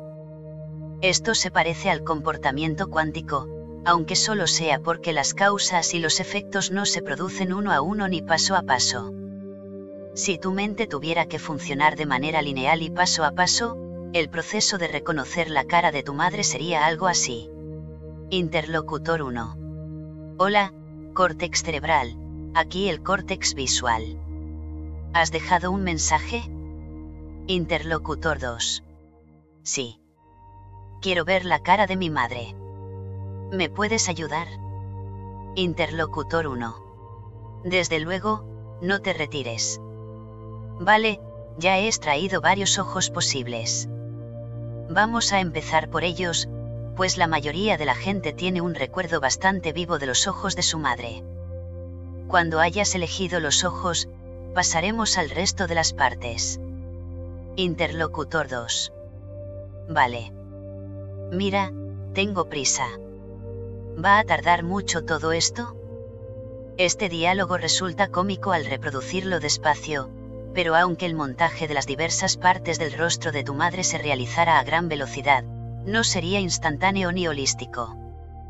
Sin embargo, el cerebro produce el mundo tridimensional de manera instantánea y holística, precisamente del mismo modo en que el mundo cuántico produce objetos grandes como las montañas, los árboles y todas las madres del mundo vivir sin tener en cuenta el mundo cuántico es como vivir sin tener en cuenta el cerebro.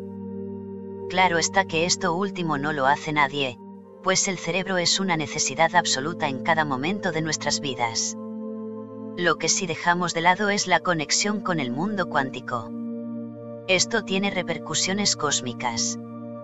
Hace décadas que corre de boca en boca una observación que se atribuye a Sir Arthur Eddington, el universo no solo es más extraño de lo que imaginamos, también es más extraño de lo que podemos imaginar.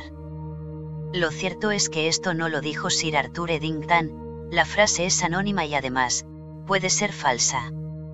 El universo puede encajar de manera precisa con lo que podemos imaginar. En vez de un universo en que las partículas, los átomos y las moléculas se comportan como si tuvieran mente, parece más probable que la mente universal sea capaz de manifestarse y de comportarse como si fuera materia. No podemos desentrañar esta cuestión sin abordar un nuevo misterio, está vinculado el mundo cuántico con la vida cotidiana. Captar el misterio. No cabe duda de que los cuantos forman parte del mundo cotidiano. Cuando las plantas transforman la luz solar en energía química, se está procesando un cuanto, el fotón También se cree que las aves que hacen largos vuelos migratorios se orientan siguiendo el campo magnético de la Tierra por medio de la actividad cuántica. El procesamiento del electromagnetismo en el sistema nervioso del ave sería un efecto cuántico. Con todo, la división entre el comportamiento cuántico y las cosas corrientes que percibimos es crucial para la física. Se ha puesto nombre a la línea divisoria entre los eventos cuánticos y nuestra percepción. Se le llama corte de Heisenberg. No fue Heisenberg quien propuso este nombre, que se asignó más tarde, en su honor, sin embargo, el pensamiento de Heisenberg apuntaba repetidamente a la existencia de una línea, teórica, que dividía el comportamiento de los sistemas cuánticos por sí mismos, como ondas, y su comportamiento cuando los observan los seres humanos. Heisenberg hablaba en términos matemáticos. La función de onda es una de las características principales de la mecánica cuántica, pero, como ya hemos señalado varias veces, este constructo tan elegante no se ha llegado a ver nunca en la naturaleza.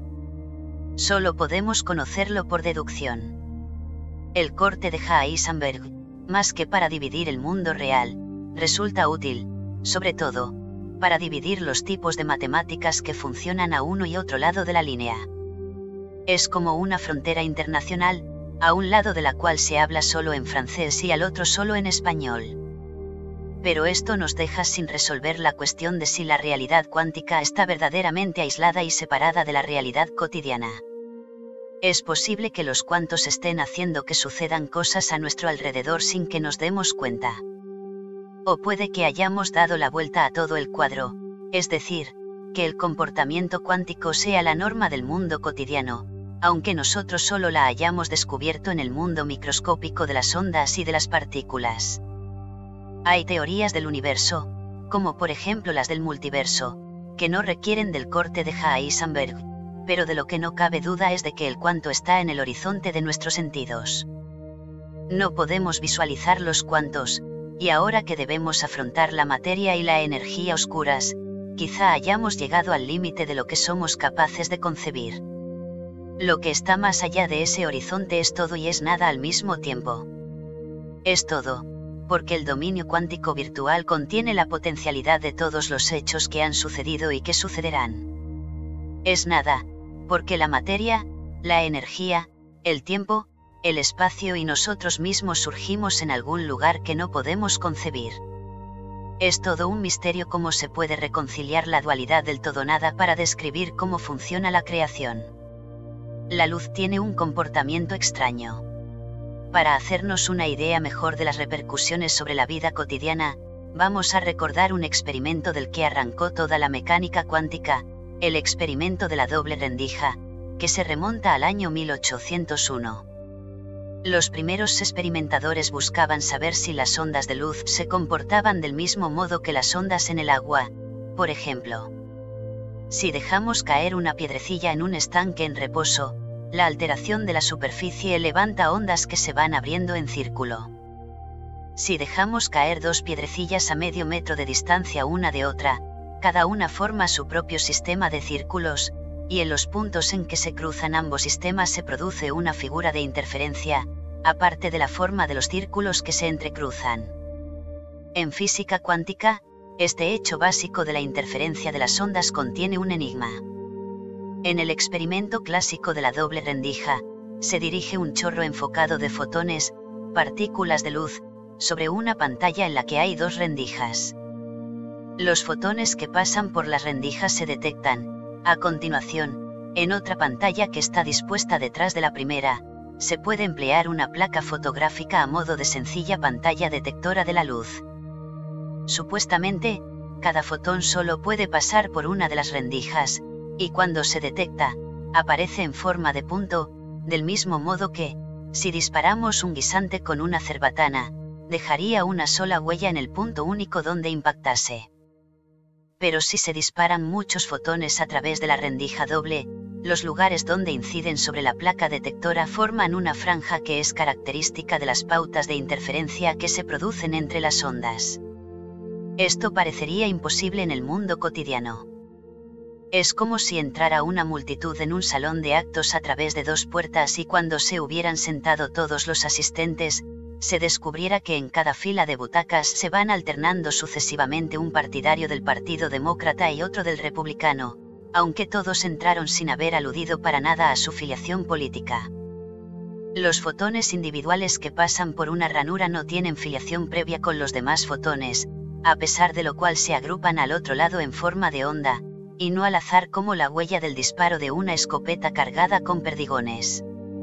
Es como si cada uno de los cuantos, que van pasando de uno en uno, interfiriera con los demás, a pesar de que estos entran, después. El ejercicio de la doble rendija es la validación clásica de la dualidad de los cuantos como partículas y ondas. Así pues, la gran pregunta es por qué coexisten dos comportamientos opuestos. En física decimos que son complementarios, término más preciso que opuestos, pues un mismo fotón puede manifestar cualquiera de los dos comportamientos. Recuerda esta complementariedad, pues guarda en sí unas posibilidades enormes. En un universo donde allá no es causa de B, resulta que A y B pueden ser dos caras de una misma moneda. Si tomamos un ejemplo del mundo natural, en África suelen compartir un mismo bebedero los leones y las gacelas. En general, los leones se comen a las gacelas y las gacelas huyen de los leones. Pero cuando se trata del agua, ambas especies coexisten. Los leones no pueden impedir radicalmente a las gacelas que beban, pues en tal caso sus presas se morirían de sed. Las gacelas tampoco pueden huir automáticamente, pues entonces no podrían beber. Las dos especies han encontrado, a lo largo de millones de años, un modo de establecer compromisos complementarios entre sus respectivos papeles opuestos de depredador y de presa. El experimento de la doble rendija se fue volviendo más complicado y más interesante con el paso del tiempo. Como ya hemos visto, la medición y la observación son la savia vital misma de la física cuántica el modo en que el observador afecta a la medición interviene en la ecuación más que en ninguna otra ciencia anterior, hasta el punto que von Neumann llegó a creer que la realidad cuántica misma debía tener un componente psicológico.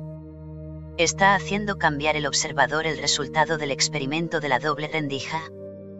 No es posible observar al mismo tiempo las dos facetas complementarias, la onda y la partícula.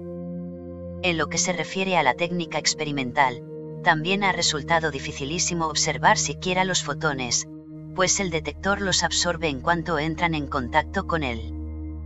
Pero se sabe que el experimento de la doble rendija funciona con otras partículas, como los electrones, y hasta se ha llegado a reproducir aproximadamente con moléculas pesadas de hasta 81 átomos. ¿Cómo toman decisiones los fotones? Los fisicalistas se sienten muy incómodos cuando se habla de que los fotones eligen y toman decisiones, o que alteran sus propiedades en función de cómo se les observe. Jonah Archibald Wheeler desarrolló a partir de finales de la década de 1970 una serie de experimentos mentales para poner a prueba la cuestión crucial de si los fotones alteran su comportamiento debido a las preguntas o intenciones del experimentador. La alternativa sería que alteran su comportamiento por algún motivo meramente físico, como puede ser su interacción con el instrumento detector. Willard consideraba en su experimento mental el comportamiento concreto de un fotón en vuelo. Recordemos que el fotón no se puede observar durante su vuelo y que solo se le reconoce en el momento de la detección. Si se instala un detector en la ranura misma, este nos muestra en tiempo real que cada fotón pasa por una ranura, como podría pasar un perdigón. ¿Y si ponemos el detector más atrás de la ranura? se preguntó Willard. Pues resulta que el fotón es capaz de retrasar su decisión de comportarse como onda o como partícula hasta después de haber pasado por la ranura. La cosa es extraña, pero también sería extraño suponer, como suponían algunos teóricos, que el fotón en modo onda pasaría por las dos ranuras al mismo tiempo. Yendo un paso más allá, ¿pueden tomar decisiones los fotones, para cambiar de opinión después?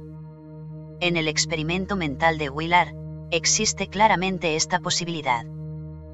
Por ejemplo, puedes disponer en las dos ranuras dos polarizadores alineados para cancelar cualquier interferencia ondulatoria, Pero si dejas pasar los fotones por un tercer polarizador que suprima este efecto, los fotones vuelven a su estado original y pueden comportarse como ondas, produciendo la pauta de interferencias que se creía eliminada. En vista de este fenómeno doble de la elección retrasada y la cancelación cuántica, resulta difícil aceptar una explicación estrictamente fisicalista. El modo en que se observa el cuanto adquiere gran importancia. También existían otros inconvenientes.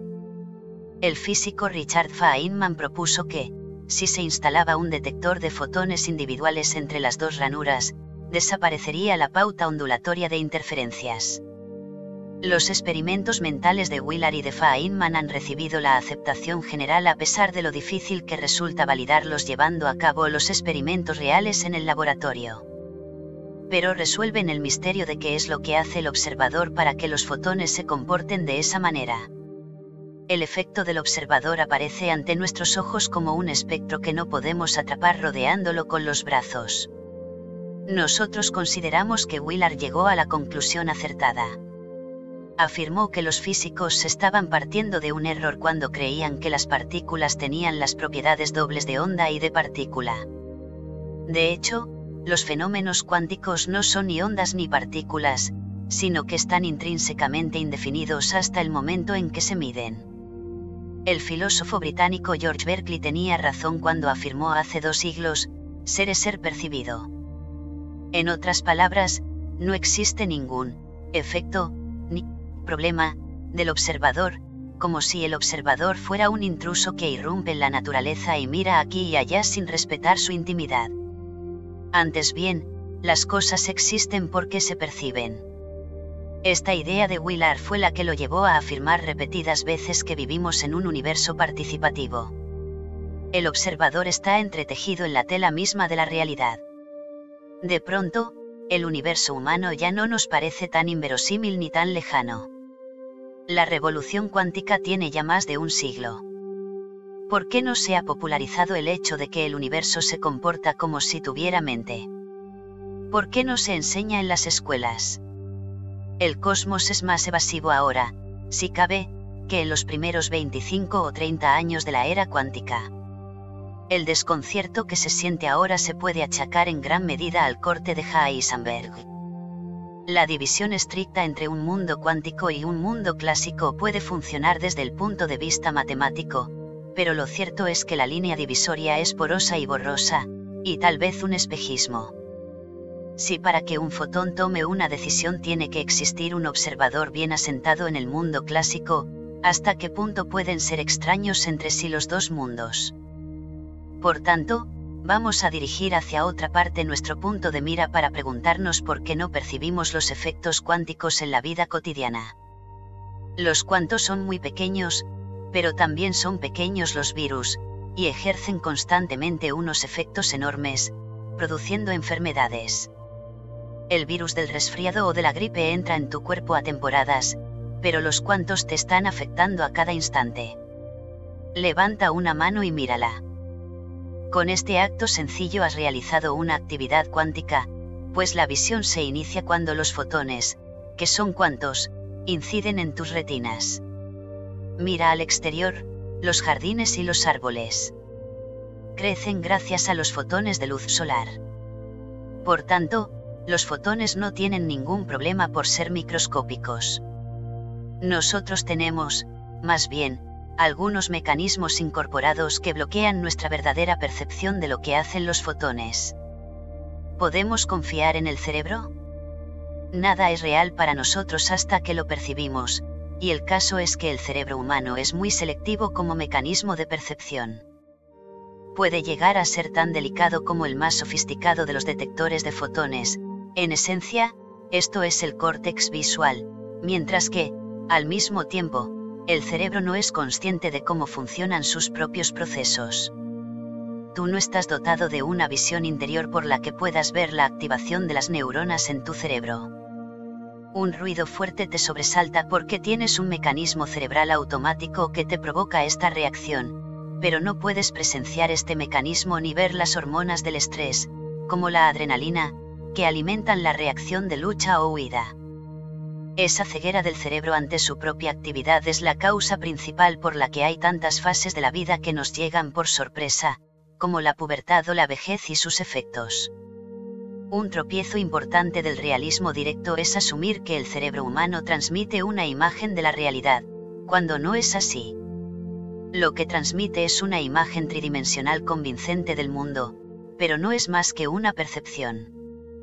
Pensemos en el experimento de la doble ranura del que acabamos de hablar. Una buena parte de su dificultad se debe a que los fotones en vuelo son invisibles y solo se pueden detectar cuando perecen. Si la luz es invisible de por sí, no puede haber otra manera de verla que por medio de un sistema nervioso, y cuando se ha conseguido esto, la luz ya no es lo que era en su estado natural, sino que es una creación de las neuronas. Si cambiamos el sistema nervioso, la luz cambiará con él. La visión nocturna penetrante del búho, la capacidad del águila de detectar un ratón desde el aire, a cientos de metros de altura, la visión submarina de los delfines y la capacidad del murciélago de ver, por ecolocación son ejemplos de visión radicalmente distintos de la vista humana. Por tanto, no tenemos base alguna para suponer que vemos la luz, verdadera. Los fotones no tienen en sí nada que los haga visibles por necesidad. Hay miles de millones de estrellas y de galaxias que son absolutamente invisibles hasta que las vuelve luminosas un sistema nervioso. La percepción es falible, porque no hay dos personas que vean el mundo exactamente del mismo modo, esto es algo bien conocido. Pero la relación del cerebro con la realidad es turbia en muchos sentidos. El investigador Alfred Korzybski, destacado matemático, se propuso calcular con exactitud lo que hace el cerebro cuando procesa datos en bruto. Para empezar, el cerebro no lo absorbe todo, sino que implanta un conjunto de filtros complejo. Algunos de estos filtros son fisiológicos, es decir, el aparato bioquímico del cerebro no es capaz de procesar todas las señales que se le transmiten nuestros órganos sensoriales reciben a diario el bombardeo de miles de millones de bits de datos, y solo una pequeña proporción de estos superan el mecanismo de filtrado del cerebro. Cuando la gente dice, no me estás escuchando, o solo ves lo que quieres ver, están expresando una verdad que Korzybski intentó cuantificar de manera matemática. Pero existen otros filtros que son psicológicos. No vemos ni oímos determinadas cosas porque no queremos. El estrés y las emociones fuertes, o muchos tipos de señales que se mezclan en el cerebro, pueden distorsionar la percepción. Por ejemplo, si estás solo en casa por la noche y oyes un crujido fuerte, reaccionarás con atención y alarma, porque tu cerebro inferior, responsable de la supervivencia básica, cuenta con una vía privilegiada cuando detecta posibles amenazas tienen que pasar unos momentos para que el cerebro superior, el córtex cerebral, reciba tu atención. Este decide si el crujido lo ha provocado un posible intruso o si ha sido un mero ruido de las vigas o del suelo. Una vez que tomas una decisión racional, el mecanismo de tu cerebro puede dar paso a una respuesta equilibrada, basada en una evaluación clara de la situación. Si los mecanismos de supervivencia del cerebro inferior se activan demasiado, como le sucede a los soldados que están sometidos a bombardeos constantes en el frente de batalla, el cerebro no puede volver a un estado de equilibrio. La consecuencia inevitable, por muy valiente e intrépido que sea el soldado, es la fatiga de combate o neurosis de guerra. Cuando se ha forzado demasiado la capacidad del cerebro de hacer frente a las situaciones, sus percepciones pierden toda su fiabilidad. Por otro lado, a veces la limitación no es una cuestión de filtros. Hay cosas que la persona no puede percibir, sencillamente, porque están fuera del alcance de los órganos de los sentidos humanos, como es el caso de la luz ultravioleta o de los ultrasonidos, que no podemos ver ni oír. No obstante, una buena parte de la distorsión de la realidad se debe a las expectativas, a los recuerdos, a los prejuicios, a los miedos y a la intencionalidad. La frase, no me molestes con datos reales, ya tengo cerrada la mente, es demasiado cierta para tener gracia. En vez de con filtros, nos encontramos con sensores autogenerados, con perros guardianes mentales que cierran el paso a determinada información porque es inaceptable a nivel personal. ¿Quién estaría dispuesto a salir con un hombre que fuera el vivo retrato de Hitler o de Stalin? Si vas a una fiesta y te dicen que te van a presentar a una estrella de cine, verás a una persona distinta que si te hubieran dicho que la persona es un delincuente en libertad provisional.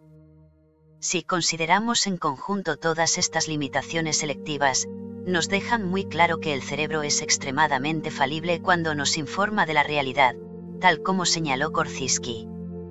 Pero esto no es más que el comienzo. Al cerebro se le puede entrenar, y todos lo tenemos entrenado. Nuestro cerebro solo acepta el modelo de la realidad para el que está entrenado. A esto se debe que los datos científicos no hagan vacilar la visión del mundo de un fundamentalista. Sencillamente, no entran en el modelo que acepta su cerebro. El modelo de la realidad que tú sigues ahora mismo está programado en la sinapsis y en las vías neuronales de tu cerebro. Considera el caso de un anciano mal vestido que va andando por la calle. Los transeúntes ven todos una misma información visual, pero para unos el anciano es invisible, a otros les despierta simpatía, a otros les parece una amenaza o una carga para la sociedad, o les recuerda que deben llamar a sus abuelos. Es siempre el mismo hombre, pero produce percepciones muy variadas a un gran número de perceptores.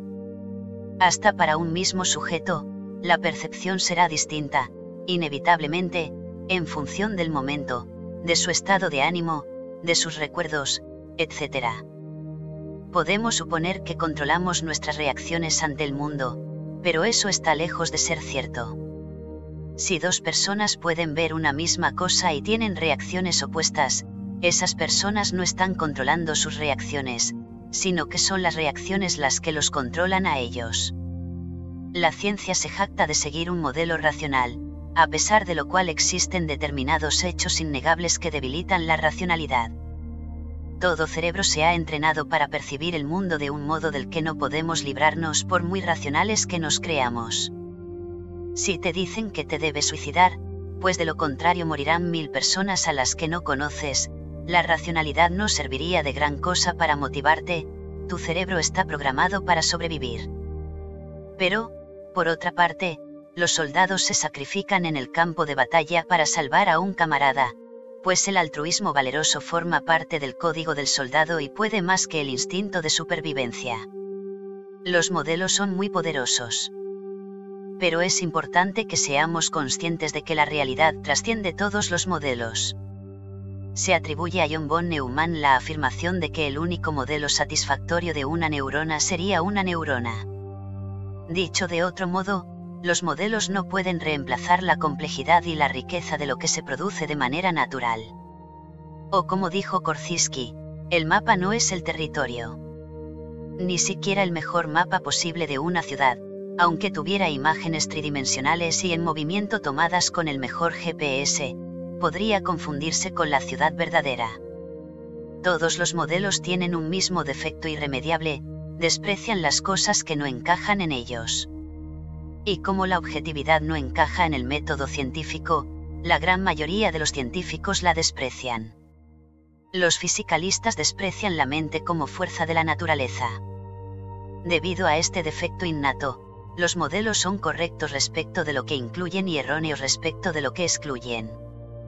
Según nuestra visión, la persona que menos preguntaría por la mente sería un fisicalista, del mismo modo que la persona que menos consultaría acerca de Dios sería un ateo. Por tanto, nos vemos obligados a llegar a una conclusión inquietante, nadie puede afirmar que sabe lo que es, verdaderamente real, mientras su ventana abierta al universo sea el cerebro. No puede salir de tu sistema nervioso. Tu cerebro no puede salir del espacio-tiempo.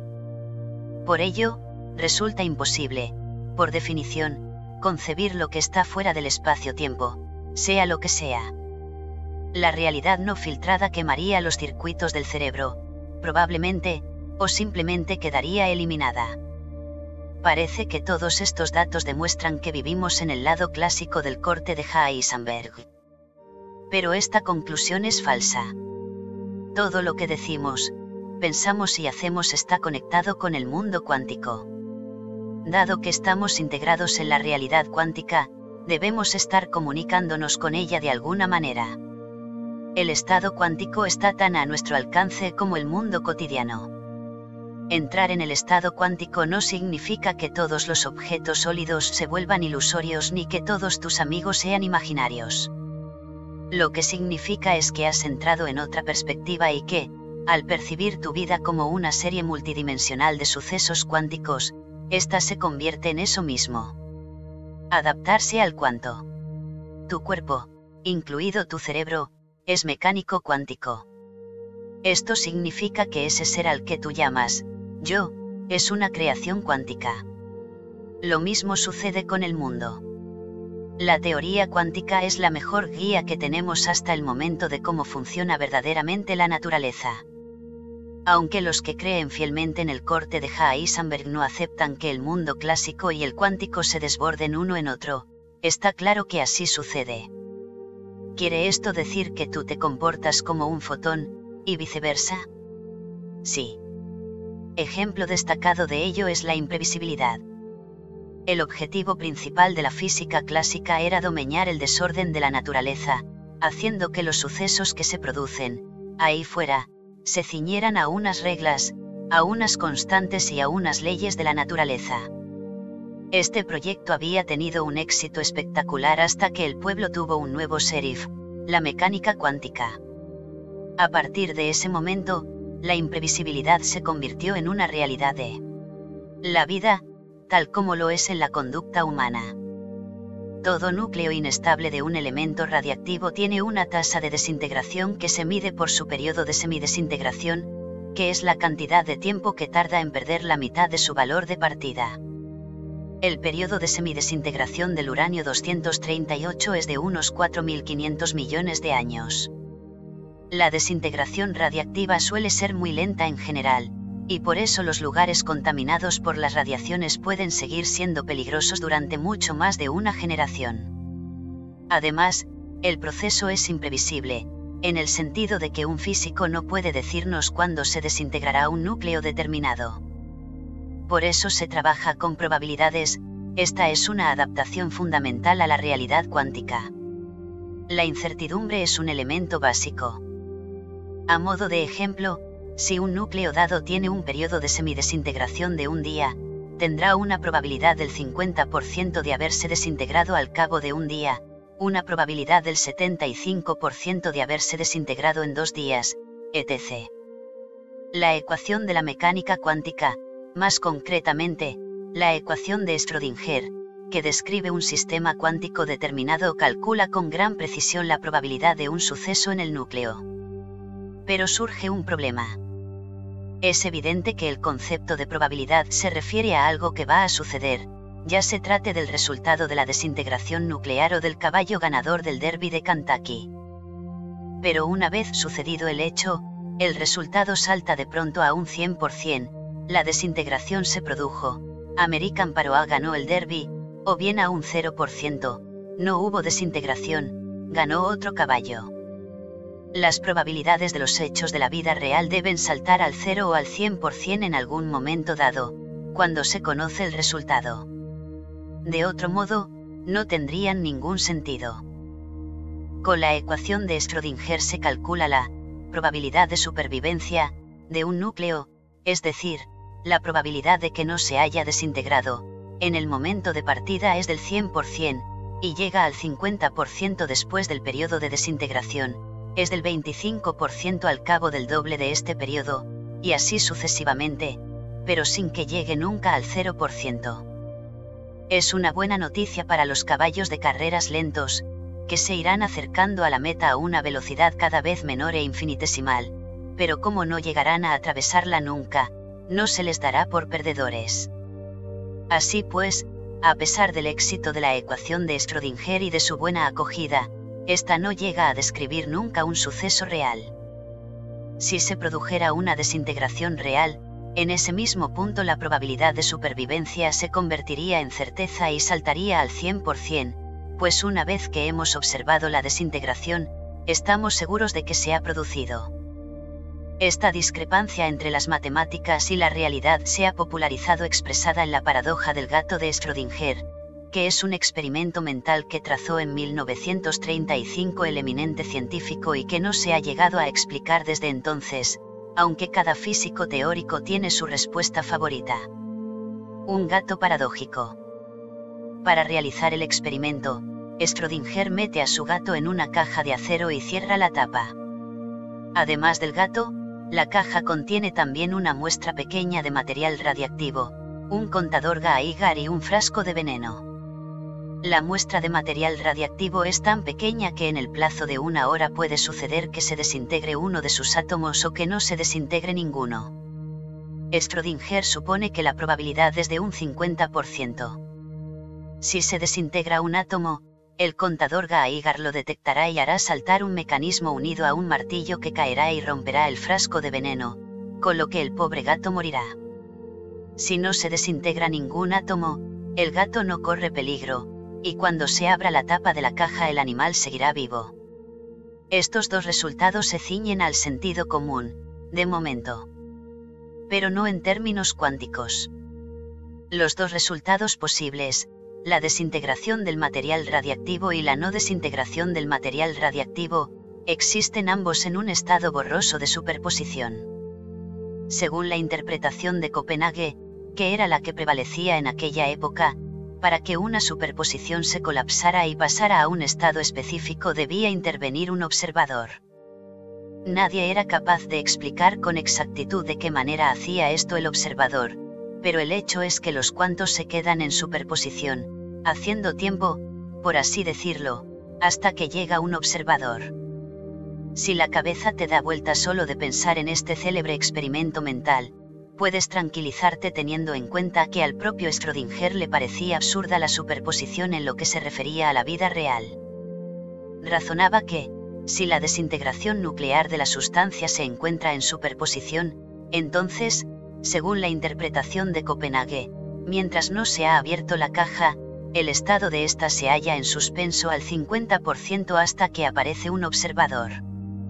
Y este estado puede ser aceptable para un cuanto, afirmaba Schrödinger, pero ¿y para el gato? El gato estaría vivo y muerto al mismo tiempo, en suspenso al 50% entre los dos estados, hasta que un observador abra la caja. Está vivo en la medida en que el átomo no se desintegró, está muerto en la medida en que el átomo se desintegró y liberó el veneno. Está claro que, en realidad, un gato no puede estar vivo y muerto a la vez todo el mundo aceptó que se trataba de una paradoja muy ingeniosa, pero hay que reflexionar un poco para entender por qué. La paradoja del gato de Schrödinger trata de la discrepancia entre la conducta cuántica y la vida real.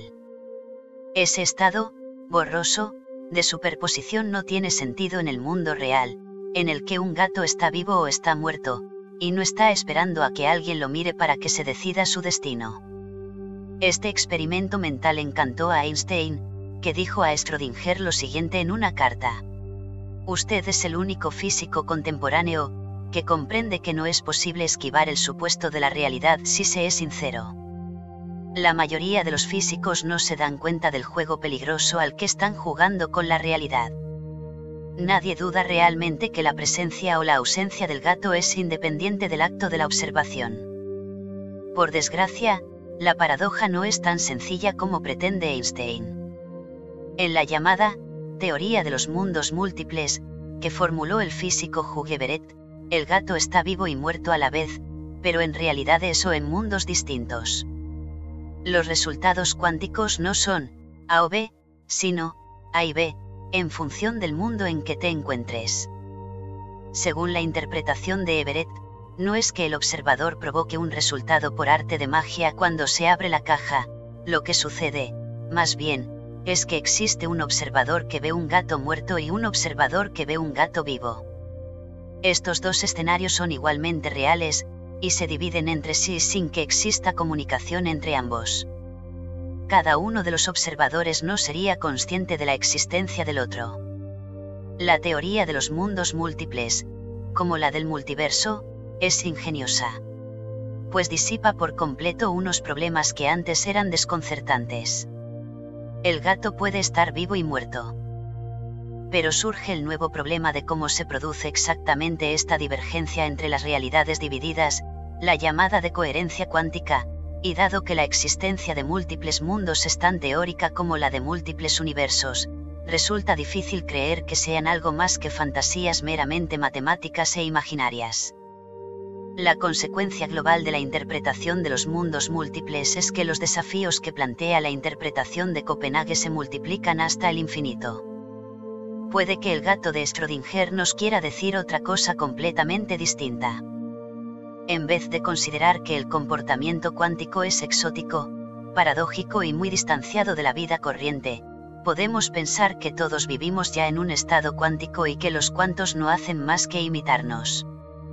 Si nos preguntamos si el gato de Schrödinger está vivo o muerto dentro de la caja, las respuestas posibles son, sí, no, las dos cosas, ninguna de las dos cosas. ¿Por qué nos parece esto tan paradójico? Si un chico invita a una chica al cine, a ver la última película de superhéroes de Marvel Comics, y pregunta a la chica si quiere unas palomitas o una Coca-Cola, la chica puede aceptar o rechazar cualquiera de las dos cosas, o aceptar ambas, o decir que no quiere nada. Este es el funcionamiento natural del libre albedrío. Se puede elegir cualquier posibilidad hasta el momento en que se hace la elección. Metamos a la chica en la caja de Schrödinger, aunque sin radiactividad ni veneno antes de que abramos la caja para preguntarle si quiere palomitas o una Coca-Cola, en qué estado se encuentra su respuesta. Se trata de una superposición de, sí, no, las dos cosas, y, ninguna de las dos cosas. La respuesta es que la pregunta no es adecuada si sabes cómo funciona la mente. Sencillamente, la chica está esperando el momento de decidirse. Su respuesta no está en un limbo exótico, como un átomo que está en la indefinición entre desintegrarse y no desintegrarse, pero las dos situaciones no son distintas del todo. Aunque tenemos pensamientos constantemente, no sabemos dónde están antes de que los pensemos. Por la misma regla, tampoco sabemos dónde está la próxima palabra que vamos a decir, antes de que la pronunciemos. De hecho, la posibilidad de hacer aparecer una palabra de la nada es más bien milagrosa. Si quieres contar a un amigo que has visto los osos panda en el zoo, se lo dices y ya está. No te hace falta hojear una biblioteca mental de mamíferos chinos hasta que encuentres la ficha verbal adecuada. Ninguna computadora es capaz de igualar esta hazaña cotidiana. La máquina debe consultar una biblioteca de recuerdos programados que tienen su memoria hasta que pueda asociar una palabra con un significado. Lo cierto es que no hay ninguna computadora que sepa el significado de ninguna palabra. Podríamos decir que los pensamientos y las palabras se encuentran en una especie de limbo silencioso, esperando a que los evoque la mente. Las palabras, como los cuantos, no son más que posibilidades que esperan salir al mundo. Cuando Willard dijo que los cuantos no tienen propiedades hasta que los percibimos, puso de relieve un aspecto importante de la realidad. Intenta describir con exactitud qué pensamiento tendrás mañana a mediodía. Será un pensamiento de ira, de tristeza, alegre, angustiado, optimista. Estarás pensando en comer, en tu trabajo, en tu familia o en el partido del domingo. No puedes predecirlo con exactitud, porque los pensamientos, como los cuantos, no tienen propiedades hasta que saltan a la existencia. Esto no tiene ningún misterio, siempre que tengamos en cuenta la advertencia de Einstein de que no debemos jugar con la realidad. Lo que los físicos llamaron indeterminación cuántica, representa el hecho de que no podemos conocer los cuantos hasta el momento mismo de medirlos. Lo mismo sucede con los pensamientos, con las palabras, con el comportamiento humano y con las noticias del telediario de la noche. Si esperamos con interés el momento de ver el telediario para enterarnos del último desastre, es porque estamos bien adaptados a la realidad como cosa desordenada e imprevisible, imprecisa y gobernada por la incertidumbre. La revolución cuántica no fue quien introdujo en nuestras vidas estos elementos, se limitó a ampliarlos de la esfera de lo humano al mundo cuántico. ¿Estamos preparados ya para dar el gran salto y afirmar que fuimos los seres humanos quienes creamos el mundo cuántico? Todavía no. No hemos resuelto la cuestión de cómo afecta el observador a la realidad. Todavía existen comportamientos cuánticos muy extraños que debemos tomar. Pero hemos llegado a un punto de inflexión. En términos de la vida cotidiana, el corte de Heisenberg es un espejismo todos vivimos en el mundo cuántico multidimensional. Nos proyectamos en todo lo que experimentamos, no solo observando, sino también participando en la realidad que surge. Hacemos esto porque somos egocéntricos e infundimos cualidades humanas en el universo para satisfacer nuestra vanidad. ¿O es que el universo ya tenía mente desde un principio? Esta es la cuestión candente que se encierra tras el misterio siguiente. ¿Vivimos en un universo consciente? Para la mayoría de las personas, el concepto de unos universos infinitos que aparecen por todas partes, aquí y allá, es una bonita fantasía, o una teoría científica rara. En cualquier caso, son muchos los escépticos que ponen en tela de juicio la existencia del multiverso, y un espectador de este debate encendido podría levantar la mano para preguntar, olvidémonos por un momento de los otros universos. ¿Acaso sabemos siquiera cómo es este? La objeción es válida. El multiverso es como una novela romántica que cuenta la historia de toda la especie humana. En las novelas románticas, la protagonista termina por encontrar a su príncipe azul, es decir, a su pareja perfecta. En el multiverso, los seres humanos hemos encontrado el cosmos perfecto. La diferencia es que la probabilidad de encontrar el cosmos perfecto viene a ser de cero, infinitamente menor que la de encontrar a la pareja perfecta en la vida cotidiana. La única pregunta es si hemos encontrado este universo gracias al destino o por pura buena suerte, como la protagonista de la novela Rosa. En este libro proponemos que no se trata de ninguna de las dos cosas. El emparejamiento perfecto entre los seres humanos y el universo es una cuestión de encuentro entre mentes. La mente humana se empareja con la mente cósmica. Por algún motivo misterioso que no ha podido explicar la ciencia hasta ahora, nos encontramos en un universo consciente. O lo que es verdaderamente alucinante, vivimos en un estado de conciencia ilimitado al que llamamos universo. Si se propusiera esta afirmación en un congreso de física o de neurociencia al uso, sería recibida con enorme escepticismo, pero ya hemos visto las pruebas cada vez más abundantes de que el dominio cuántico se comporta como si tuviera mente. Estas pruebas se han dejado de lado a propósito. En la física moderna, la conciencia ha sido como un agujero negro que se ha tragado a todos los investigadores que han buscado respuestas definitivas. Nadie ha escrito ningún manual titulado La mente para Damis, porque el tema ha superado y sigue superando a los pensadores más brillantes. Los seres humanos nos encontramos en una posición paradójica. Sabemos con certeza que tenemos mente, pero al mismo tiempo advertimos que nuestra mente no es capaz de explicarse a sí misma. La mera pregunta, ¿de dónde sale un pensamiento? Produce desconcierto, vivos debates y fuertes dolores de cabeza. Pero lo hermoso de la tesis del universo consciente es la gran cantidad de preguntas que resuelve de una vez, como por ejemplo. Pregunta. ¿Los seres humanos son los únicos seres conscientes que hay en la Tierra? Respuesta. No. Todos los seres vivos participan en la conciencia cósmica. De hecho, también participan en ella todos los que llamamos objetos inertes. Pregunta. ¿El cerebro produce la mente? Respuesta. No. El cerebro es un instrumento físico para procesar hechos mentales.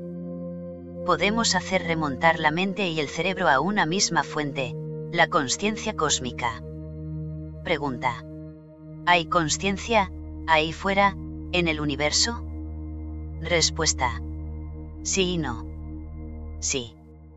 Hay conciencia en el universo, en todas partes. No.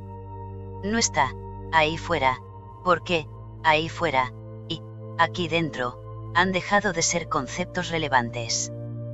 A los científicos que aceptan la posibilidad de una mente cósmica les atrae la sencillez de estas respuestas. Estamos saliendo poco a poco del agujero negro. En la actualidad se han publicado ya trabajos científicos y libros, y se han celebrado congresos dedicados al universo consciente, una pequeña revolución está en marcha. Aunque debemos reconocer con realismo que la ciencia oficial sigue optando por hacer caso omiso de la conciencia.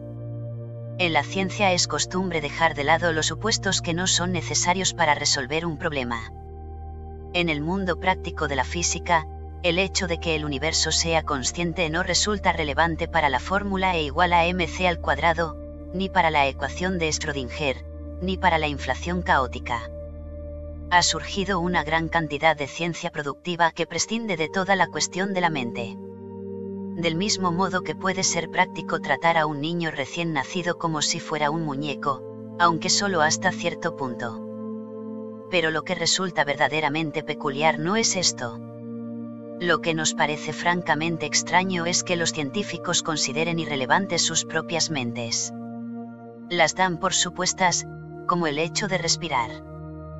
Cuando alguien está lanzando protones en un acelerador de partículas nadie dice, no os olvidéis de respirar, ni mucho menos, no os olvidéis de estar conscientes. Los dos supuestos son irrelevantes. Sin embargo, si miramos las cosas de otra manera, no hay nada más importante que la mente, sobre todo si la mente humana está sincronizada de alguna manera con una mente cósmica. La posible dimensión cósmica de los seres humanos es importante para todos. Así dejaríamos de hablar por fin de que somos meras motas en la inmensa frialdad del espacio exterior. Somos, como dijo poéticamente Willard, los portadores de la joya central, del refulgente propósito que ilumina todo el universo oscuro. Captar el misterio. El mayor obstáculo con que se encuentra la tesis de la mente cósmica es el supuesto de que la mente está siempre contaminada por su subjetividad. La subjetividad es ajena a los datos y a los números, que son lo que hace viable la ciencia como actividad. La ciencia llega a acuerdos generales a base de estudiar los hechos y nada más que los hechos. Sin embargo, en los estudios sobre la conciencia, la objetividad se clasifica como una de las variedades de la conciencia humana, llamada conciencia de tercera persona, lo que quiere decir que puede entrar en escena una tercera persona cualquiera y que ésta estaría de acuerdo con lo observado. Consideremos, por ejemplo, el caso de un equipo de geólogos que inspeccionan el terreno en el lugar llamado Punto Trinity, en Nuevo México, que fue donde se detonó la primera bomba atómica de la historia, el 16 de julio de 1945. El primer geólogo ve en el suelo un mineral poco común lo examinan, y el segundo geólogo está de acuerdo en que no se parece a nada que haya visto él hasta entonces. Otros geólogos inspeccionan la muestra de mineral y se llega por fin a un consenso. El calor enorme generado por la primera explosión atómica creó un mineral que no se conocía hasta entonces en la Tierra, al que dan el nombre de trinitita. La arena del desierto, compuesta principalmente de cuarzo y feldespato, se fusionó y dejó ese residuo verde y vidrioso, que es levemente radiactivo pero no peligroso. El descubrimiento de la trinitita se ciñe bien a la conciencia de tercera persona. Al eliminar todas las reacciones subjetivas, la llamada conciencia de primera persona, se asegura la objetividad, o eso dicen.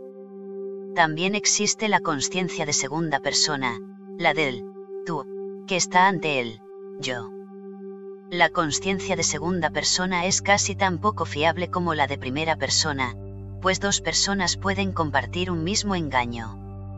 Nadie ha explicado cómo se puede llegar hasta la objetividad real a partir del hecho de que dos observadores compartan una misma experiencia. Si eres fisicalista, te viene de maravilla prescindir de toda alusión a la conciencia, salvo a la conciencia de tercera persona. Esto sirve también para ocultar bajo la alfombra una cantidad enorme de experiencia, sin dejar de decir que esta es la única manera de practicar la ciencia. Si contemplamos el mundo moderno, levantado sobre la ciencia y la tecnología, podemos apreciar las grandes posibilidades que tiene la conciencia de tercera persona. Entendemos por qué a la ciencia le interesa tanto prescindir de nuestra conciencia de primera persona, del yo, de la experiencia cotidiana. Rembrandt puede decir, este es mi autorretrato, pero Einstein no puede decir, esta es mi relatividad. Si queréis relatividad, buscaos la vuestra. Sin embargo, al establecer como norma la conciencia de tercera persona, vamos a parar a un mundo de ciencia ficción en el que no existe el yo. Para apreciar lo extraña que resulta esta situación, prueba a hacer tu vida normal pensando en ti mismo solo en tercera persona. Él se acaba de levantar de la cama. Ella se está cepillando los dientes. Parece que ellos tienen pocas ganas de ir a trabajar, pero deben ganar el sustento de su familia. No se puede negar que la subjetividad resulta desordenada, pero también es cierto que así es como funciona la experiencia. Las cosas suceden a personas, no a pronombres. Naturalmente, todo científico tiene su yo y su vida personal. Pero en los modelos de la realidad que ha desarrollado la física y la ciencia moderna en general, el universo es una experiencia de tercera persona.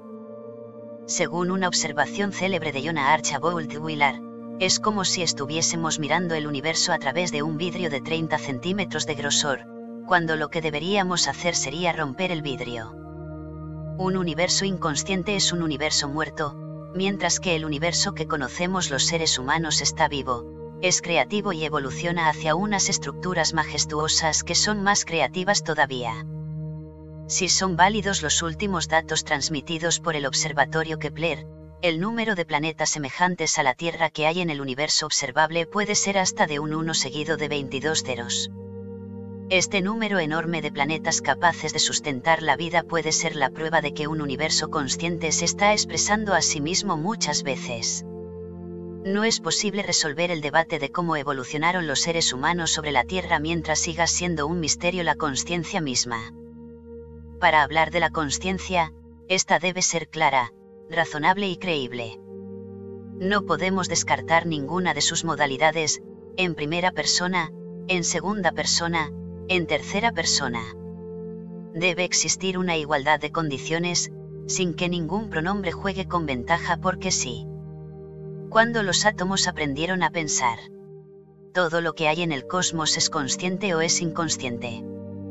O bien, para decirlo con términos más precisos, todo objeto participa en el domino de la mente o no participa. Pero distinguirlos no resulta tan fácil como parece. ¿Por qué decimos que el cerebro es consciente? El cerebro está compuesto de átomos y moléculas corrientes. El calcio que contiene es el mismo que se encuentra en los acantilados blancos de Doubar, el hierro del cerebro es el mismo de los clavos que se compran en la ferretería. Ni los clavos ni los acantilados blancos de Doubar tienen fama como pensadores, pero todos aceptamos que el cerebro humano ocupa un lugar privilegiado en el universo, lo que significa que, de alguna manera, sus átomos son únicos por comparación con esos mismos átomos que se encuentran en la materia, muerta. Cuando una molécula de glucosa atraviesa la barrera hematoencefálica, que es una membrana celular de control que determina a qué moléculas se les permite pasar del torrente sanguíneo al cerebro, la glucosa no sufre ningún cambio físico. Pero contribuye de alguna manera a los procesos que llamamos pensar, sentir y percibir. ¿Cómo es posible que aprenda a pensar ese mismo azúcar sencillo con el que se suele nutrir a los pacientes de los hospitales por una vía intravenosa? Esta pregunta aborda el corazón mismo del misterio si todos los objetos del universo forman parte de la conciencia o no forman parte de ella, es que los que sí son conscientes han aprendido a pensar, pero, de momento, nadie ha sido capaz de explicar cómo ha sucedido esto. La verdad es que el concepto mismo de que los átomos aprendan a pensar es completamente irracional. No llegaremos a determinar nunca cuál fue el momento exacto en que los átomos adquirieron conciencia. La cuestión de la relación entre mente y materia ha recibido por antonomasia el nombre de el problema difícil, y este ha sido objeto de debates intensos. De los 118 elementos químicos que se han descubierto, solo 6 componen un 97% del cuerpo humano, el carbono, el hidrógeno, el oxígeno, el nitrógeno, el fósforo y el azufre. Si alguien se propusiera combinar y emparejar estos átomos entre sí de una manera tan enormemente compleja que, de pronto, estos empezaran a pensar, nos parecería un iluso. Pero, en esencia, esta viene a ser la única explicación que se nos propone de cómo se convirtió el cerebro humano en el órgano de la conciencia. Teniendo en cuenta que la doble hélice del ADN humano está compuesta por miles de millones de pares de base, la complejidad se vuelve tan desconcertante que llega a bastar para excusar la ignorancia. Es muy difícil determinar qué objetos son conscientes y cuáles no lo son. Está tan justificado decir que todo el cosmos es consciente como decir que es inconsciente. Es un debate que no se puede resolver sobre una base meramente física. El misterio se reduce a elegir entre dos opciones claras. ¿Está hecho el universo de materia que aprendió a pensar? ¿O está hecho de mente que creó la materia? Podemos llamar a esto el dilema entre, primero fue la materia, y, primero fue la mente. Aunque la postura de partida de la ciencia es la de, primero fue la materia, esta postura quedó muy debilitada a lo largo del siglo cuántico. Existe un punto de vista popular que procura rescatar la postura de, primero fue la materia, a base de convertir hábilmente todo en información. Estamos rodeados de información por todas partes. Si recibes un correo electrónico que te anuncia una oferta de teléfonos móviles inteligentes, te ha llegado una nueva información. Pero los fotones que inciden en tu retina cuando lees la pantalla del ordenador también portan información, que se transforma en el cerebro en impulsos eléctricos tenues que son información de otro tipo. Esto lo abarca todo. En el fondo, cualquier cosa que pueda decir, pensar o hacer una persona se puede informatizar por medio de una codificación digital a base de ceros y de unos. Puede desarrollarse un modelo en el que el observador sea un paquete de información que contemple un universo que sea, a su vez, un paquete de información más grande. De pronto, la mente y la materia encuentran un terreno común. Algunos cosmólogos lo consideran una alternativa viable a la tesis del universo consciente. Según nos dicen, basta con definir la conciencia como simple información. Uno de los partidarios más elocuentes de este punto de vista ha sido el físico Max Tegmark, del Instituto de Tecnología de Massachusetts. Este autor inicia su razonamiento dividiendo la conciencia en dos problemas, el fácil y el difícil. El problema fácil y el difícil. El problema fácil, que, en realidad, es bastante difícil, es el de comprender cómo procesa la información el cerebro. Tegmaark asegura que hemos avanzado en ese sentido, si tenemos en cuenta que las computadoras ya están lo bastante desarrolladas como para derrotar al campeón mundial de ajedrez y traducir los idiomas más difíciles. Algún día, su capacidad de procesamiento de la información superará a la del cerebro humano, y entonces resultará casi imposible determinar si lo que es consciente es una máquina o es un ser humano. El problema difícil es el de, ¿por qué tenemos experiencias subjetivas? Por mucho que sepamos acerca de la configuración física del cerebro, no habremos llegado a explicar cómo es posible que unos microvoltios de electricidad y un puñado de moléculas que se mueven pueden traducirse en la admiración de una persona que ve el Gran Cañón del Colorado por primera vez, o en el arrebato de alegría que produce la música. En el mundo interior de los pensamientos y los sentimientos se quedan atrás los datos. El nombre oficial de El problema difícil se debe al filósofo David Chalmers, pero ya se conocía desde hacía siglos como el problema de la mente y el cuerpo. Tegmaart ve una solución recurriendo al gran aliado de los científicos, las matemáticas. Según afirma, para el físico un ser humano no es más que alimentos cuyos átomos y moléculas se han reordenado de maneras complejas. El dicho, eres lo que comes, es literalmente cierto. ¿Cómo se reordenan los alimentos para producir una experiencia subjetiva tal como la de estar enamorado? Desde el punto de vista de la física, sus átomos y sus moléculas no son más que una amalgama de quarks y de electrones. Tegmaark rechaza la intromisión de una fuerza que esté más allá del universo físico, es decir, de Dios. También descarta el alma. Afirma que, si medimos lo que hacen todas las partículas de nuestro cerebro, y si todas esas partículas obedecen perfectamente las leyes de la física, entonces el efecto del alma es nulo, no añade nada al cuadro general físico. Si el alma está impulsando las partículas, aunque solo sea un poco, entonces la ciencia sería capaz de medir el efecto preciso que ejerce el alma. Quizás, el alma se convierte en una fuerza física más, cuyas propiedades podemos estudiar como estudiamos la fuerza de gravedad. Y Tegmaar desvela entonces la idea que, o bien resuelve el problema difícil, o resulta ser un juego de manos muy hábil. Dice, como físico que es, que la actividad de las partículas en el cerebro no es más que una pauta matemática en el espacio-tiempo. El problema difícil se transforma cuando lo que se maneja es, un montón de números. En vez de preguntarnos, ¿por qué tenemos experiencia subjetiva? Podemos observar las propiedades conocidas de las partículas y formular una pregunta basada en hechos tangibles, ¿por qué están dispuestas algunas partículas de tal modo que sentimos que estamos teniendo una experiencia subjetiva. Esto puede parecer la escena de una comedia en la que el profesor Cerebrini se pone a escribir fórmulas en la pizarra para explicar por qué le atrae tanto Marilyn Monroe, que está sentada en un pupitre de la primera fila. Pero está claro que Tegmaark, como físico que es, tenderá a preferir no salir de su campo de estudio y hacer del mundo subjetivo un problema de física. Sin embargo, es fácil ser escépticos. La mente de Einstein produjo unos cálculos maravillosos, es poco probable que unos cálculos maravillosos puedan producir la mente de Einstein. Pero Tegmaark alega que sí pueden. Según afirma, las cosas que existen a nuestro alrededor poseen propiedades que no se pueden explicar con solo observar los átomos y las moléculas que las componen.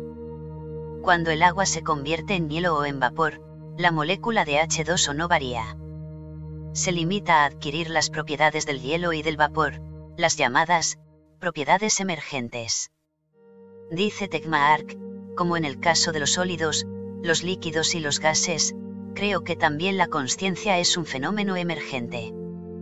Si me duermo y pierdo la consciencia, sigo estando constituido por las mismas partículas lo único que ha cambiado ha sido la disposición de estas partículas.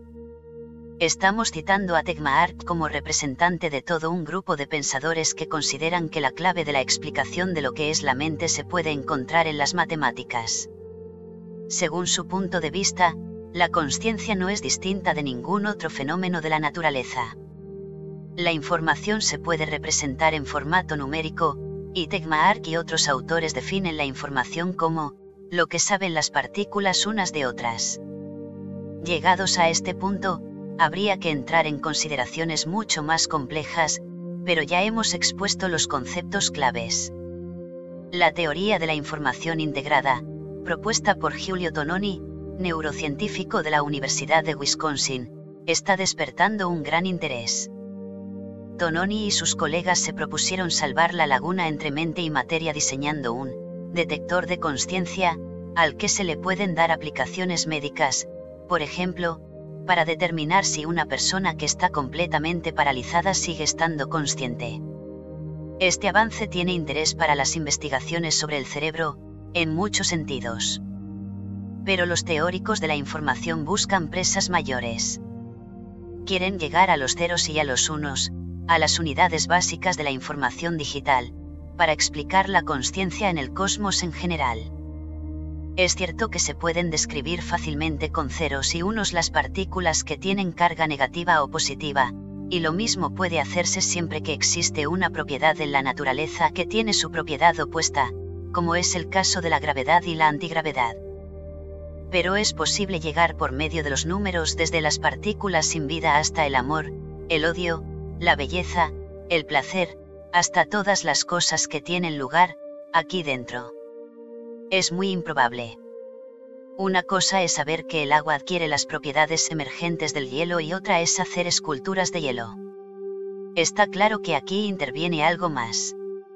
Se nos dice que la información es, lo que saben las partículas unas de otras, pero esta no es la solución, este es el problema.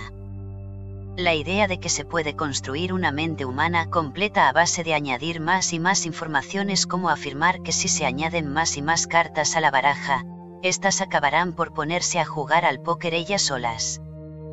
Los reyes, las reinas y los ases de la baraja contienen información, pero esto no es lo mismo que saber lo que se debe hacer con la información.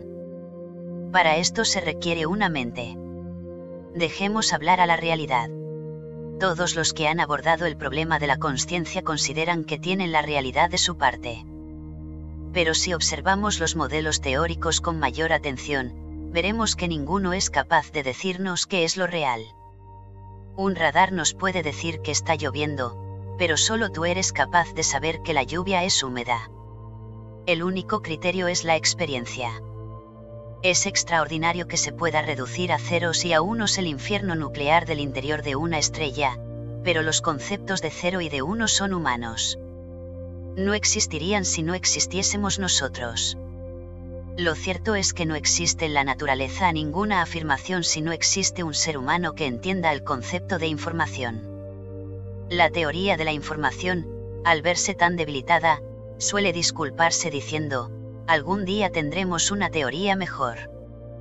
Mientras tanto, las investigaciones sobre el cerebro van avanzando día a día. Acabarán por contarnos toda la historia. Pero esta certidumbre se basa en un supuesto muy inseguro, el de que cerebro igual a mente.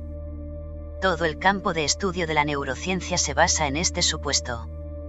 No cabe duda de que cuando una persona está viva y consciente se da actividad en su cerebro, y esta actividad cesa con la muerte. Pero imaginémonos un mundo en que toda la música sonase en los aparatos de radio. Si se estropean las radios, cesa la música. Sin embargo, esto no demostraría que la música procede de las radios. Los aparatos no hacen más que retransmitirla, que es muy distinto de ser Mozart o Bach. Podríamos decir lo mismo acerca del cerebro puede que este no sea más que el aparato transmisor que nos trae nuestros pensamientos y nuestros sentimientos. Por muy potentes que lleguen a ser los aparatos de escaneado cerebral, no llegarán a demostrar que es la actividad neuronal la que crea la mente. El problema de la ecuación cerebro igual a mente es doble. En primer lugar, se está dando por supuesto que la mente es un epifenómeno, es decir, un efecto secundario. Si enciendes una hoguera, el fenómeno primario es la combustión, y el calor que despide el fuego es un fenómeno secundario. El calor es un epifenómeno. En las investigaciones sobre el cerebro se da por supuesto que la actividad física que hay dentro de las neuronas es el fenómeno primario, mientras que la sensación subjetiva de pensar, sentir y percibir por los sentidos es secundaria. Así, la mente pasa a ser un epifenómeno. Sin embargo, está bastante claro que el ser consciente de quién eres, de dónde estás y del aspecto que presenta el mundo, de todo lo que acompaña a la mente, tiene las mismas posibilidades de ser el fenómeno primario. La música ya existía antes de las radios, y esto no cambiará por mucho que estudiemos las radios hasta sus últimos átomos y moléculas. El segundo problema de la ecuación cerebro igual a mente es que no tenemos ninguna manera de ver la naturaleza con precisión resulta difícil hacernos cargo de lo absoluta que es nuestra ceguera respecto de la realidad. El narrador de la novela Adiós a Berlín, de Christopher Isherwood, es un joven sin nombre que ha llegado a Alemania en la época del ascenso de Hitler al poder. Isherwood ha renunciado a expresarnos la consternación del narrador y prefiere que los lectores lleguemos a nuestras propias conclusiones, pues sólo así creeremos el horror de lo que ve el narrador. El joven inicia así su relato. Soy una cámara con el obturador abierto, completamente pasiva, no pienso, solo registro. Registro al hombre que se está afeitando en la ventana de enfrente y a la mujer vestida con un kimono que se está lavando la cabeza. Algún día habrá que revelar todo esto, positivarlo con cuidado, fijarlo. Pero precisamente el cerebro humano, o la mente humana, no es una cámara fotográfica. Nosotros participamos en la realidad, y por eso estamos completamente implicados en ella. Es bien sabido que la física cuántica hace intervenir al observador en el problema de la práctica de la ciencia, como también es bien sabido que no resuelve cuál es el papel del observador. La práctica de la ciencia no se ha detenido a la espera de una solución. Se ha optado, más bien, por replegarse en la postura de dejar de lado al observador. Algunos físicos consideran que esto significa, vamos a dejar de lado al observador, de momento, mientras que otros, que son la gran mayoría, lo interpretan como un, vamos a dejar de lado al observador para siempre, tampoco tiene verdadera importancia. Pero lo cierto es que la realidad comienza por él, yo soy, sin lo de la cámara. Todas las personas nos despertamos cada mañana para afrontar el mundo mediante la conciencia de primera persona. Es un hecho ineludible. Teniendo en cuenta estas dos objeciones, debemos desconfiar seriamente de la ecuación cerebro igual a mente. Pero, paradójicamente, la mente necesita del cerebro y no puede funcionar sin él, que nosotros sepamos de manera semejante a lo que sucede en ese mundo imaginario en que las radios son la única manera de acceder a la música, en nuestro mundo solo tenemos acceso a la mente por medio del cerebro humano. El psiquiatra David Biscott narra en sus memorias un hecho trascendental que le sucedió en un hospital cuando era interno en prácticas. Entró en la habitación de un paciente en el momento en que moría este, y en ese instante vio salir del cuerpo una luz semejante en todo a un alma o espíritu que partía. Esta experiencia que presenció Biscott, y que no es rara entre las personas que trabajan con enfermos terminales, le hizo replantearse radicalmente sus creencias. Aquel fenómeno no tenía explicación en su visión del mundo, y él sabía que sus colegas médicos no le creerían. Una cosa era que tuvieran alma y otra que creyeran en las almas. Del mismo modo, aunque tu cerebro no sea más que un aparato receptor de la mente, tú puedes seguir alegando que el cerebro es la mente. Esto es otra prueba de que tu sistema de creencias puede más que la realidad misma. Sigue la flecha en movimiento. ¿Hay alguna manera de resolver el debate entre, primero fue la materia, y, primero fue la mente? Si nuestras creencias se interponen, quizá debemos dejar hablar a la realidad para que no quepa duda de los resultados. Hay una vía que arrancó hace muchos siglos de una paradoja que propuso el filósofo griego Zenón en el siglo VAC se le suele dar el nombre de paradoja de la flecha de Zenón. Zenón dijo que, cuando una flecha va volando por el aire, podemos observarla en cualquier instante del tiempo. Cuando observamos la flecha, ésta se encuentra en una posición dada. Durante el instante en que la flecha está en esa posición, no se mueve. Entonces, si el tiempo es una sucesión de instantes, se deduce que la flecha está siempre inmóvil. ¿Y cómo es posible que una flecha esté en movimiento e inmóvil a la vez? Esta es la paradoja, que cobró nueva vida dos milenios más tarde en el efecto cuántico de Zenón, denominación acuñada por George Sudarsian y Vaidyant Misra, de la Universidad de Texas.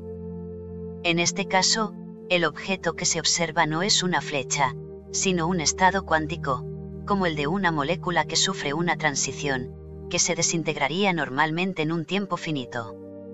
Un estado cuántico que debería desintegrarse se congela con las observaciones continuadas. Según muchas interpretaciones de la mecánica cuántica, aunque no todas, el comportamiento ondulatorio de una partícula, se colapsa, hasta adoptar un estado que podemos medir y observar gracias al observador, aunque la cuestión de la influencia del observador sobre esta transición es muy polémica. Como ya hemos visto, no es posible determinar el momento exacto en que se desintegrará un estado molecular, solo podemos estimarlo asignándole una probabilidad.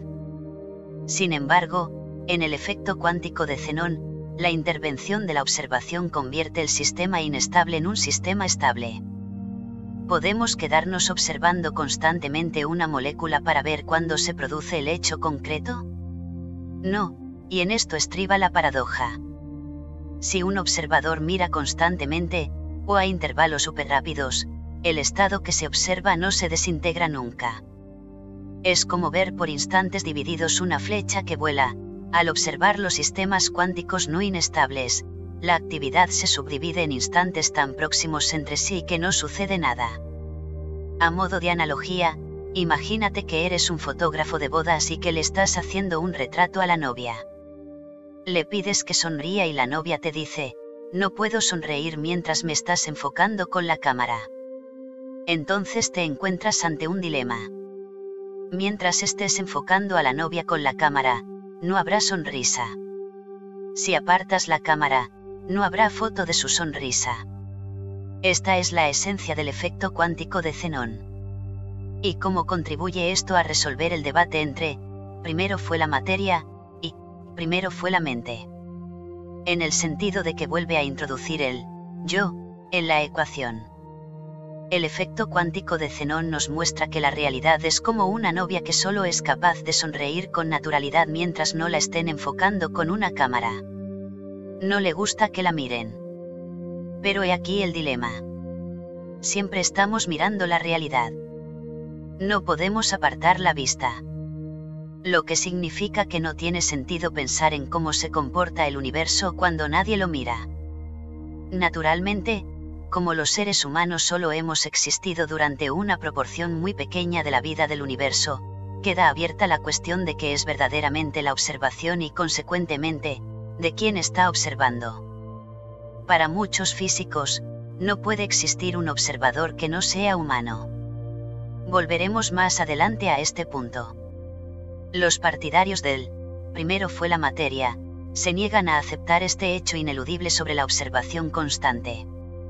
Son como un fotógrafo de bodas que dice a la novia, no me importa que no sea capaz de sonreír mientras la estén enfocando con una cámara. Yo voy a tenerla enfocada hasta que le capte una sonrisa. Puede tener que esperar una eternidad. Según parece, lo mismo puede suceder a los partidarios del, primero fue la materia, a pesar del efecto cuántico de Zenón. Según este efecto, no veremos nunca a una molécula en concreto sufrir una transición mientras nos empeñemos en estar mirándola. De hecho, cuantas más observaciones se realicen, más inmóvil estará el sistema inestable. Por tanto, debemos deducir que cuanto más miramos el mundo y cuanto más nos acercamos a su estructura más fina, más lo estamos inmovilizando en su lugar. De alguna manera, la observación da especificidad a la realidad. Cuando Sherlock Holmes cree que ha encontrado una pista, la realidad se le desliza a través de la lupa. Pero antes de que los partidarios del, primero fue la mente, empiecen a celebrar la victoria, debemos decirles que el efecto cuántico de Zenón también les trae malas noticias, no existe un observador independiente. Los del, primero fue la materia, están bloqueados porque no son capaces de decir lo que hace un sistema físico cuando se está comportando de manera natural. Los del, primero fue la mente, están bloqueados porque no pueden presentar un observador independiente. El llamado, efecto del observador, solo se produce si un observador puede situarse fuera del sistema que quiere observar. Podemos trocear al observador, por así decirlo, pidiéndole que mida una cosa pequeña, por ejemplo, que detecte el paso de un fotón por una ranura. Pero si el observador está observando constantemente, no tiene manera de apartarse de lo que está observando. Por eso al efecto cuántico de Zenón se le llama también a veces el efecto del perro guardián. Imaginémonos un bulldog que está encadenado a la puerta trasera de una casa. Se ha adiestrado al bulldog para que esté mirando constantemente la puerta trasera y ladre si pasa algo sospechoso. Por desgracia, el bulldog está tan concentrado en custodiar la puerta trasera, que los ladrones se pueden colar tranquilamente por la puerta principal, por una ventana o por donde quieran. Un perro guardián como ese no sirve de nada. Del mismo modo, toda observación que se lleva a cabo en la física centra la atención del observador en una sola cosa. Mientras dure esta fijación, puede estar pasando cualquier cosa en cualquier otra parte sin que nadie se entere. Un observador como este tampoco sirve de nada. Este bloqueo entre el observador y lo observado se encuentra en el corazón mismo del efecto cuántico de Zenón. ¿Cómo podemos romper el bloqueo? Esta cuestión se ha debatido mucho. Quizá no sea posible romper el bloqueo. Quizá sea posible romperlo con una fórmula, pero no en la vida real. Entre tantas especulaciones, ha sucedido una cosa maravillosa. La realidad ha tomado la palabra, y esto era precisamente lo que nos hacía falta. El mensaje que nos transmite la realidad es muy personal, os tengo abrazados. Estamos entrelazados, y cuanto más intentéis apartaros de mí, más estrecho será mi abrazo. Dicho de otro modo, ambas posturas, primero fue la mente, y, primero fue la materia, deben ceder el paso a, primero fue la realidad. El observador no tiene dónde posicionarse fuera de la realidad. Es como un pez que quiere huir del mar pero descubre que, si salta fuera del agua, perece. Para los seres humanos, participar en el universo es nuestra manera de existir. Existir es ser conscientes. Esto es lo que hay para los seres humanos. Curiosamente, lo mismo sucede con el universo. Si no hubiera conciencia, el universo se desvanecería como el humo, como un sueño, sin dejar ningún rastro y sin que nadie supiera que ha existido.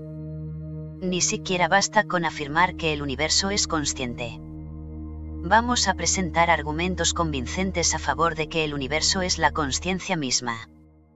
Mientras no aceptemos esta conclusión, no se habrá escuchado del todo el mensaje de la realidad.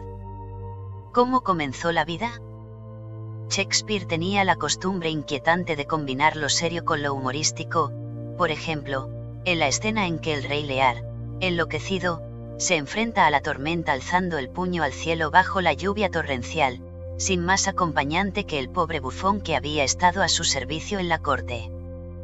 En Hamlet nos acecha la sonrisa burlona de la calavera. El protagonista expresa sentimientos elevados y exclama, ¿qué obra de arte es el hombre? Qué noble es su razón, cuán infinitas sus dotes. Mientras tanto, el sepulturero primero, llamado gracioso primero en algunas ediciones de la obra, hace chistes sobre la rapidez con que se descomponen los cadáveres cuando está húmeda la tierra, incluidos los cadáveres de las personas ilustres. Sus bromas inspiran a Hamlet pensamientos fúnebres. Por último, este se pregunta de qué sirven los pensamientos nobles. El emperador César, muerto y hecho tierra, puede tapar un agujero para impedir que pase el aire. En la ciencia, la física es Hamlet y la biología es el sepulturero primero. La física se expresa con fórmulas elegantes, mientras la biología estudia los hechos desordenados de la vida y de la muerte. Los físicos analizan el espacio-tiempo, los biólogos diseccionan lombrices y ranas. Durante mucho tiempo, la física no se interesó por el misterio de la vida. Erwin Schrödinger escribió un librito titulado ¿Qué es la vida?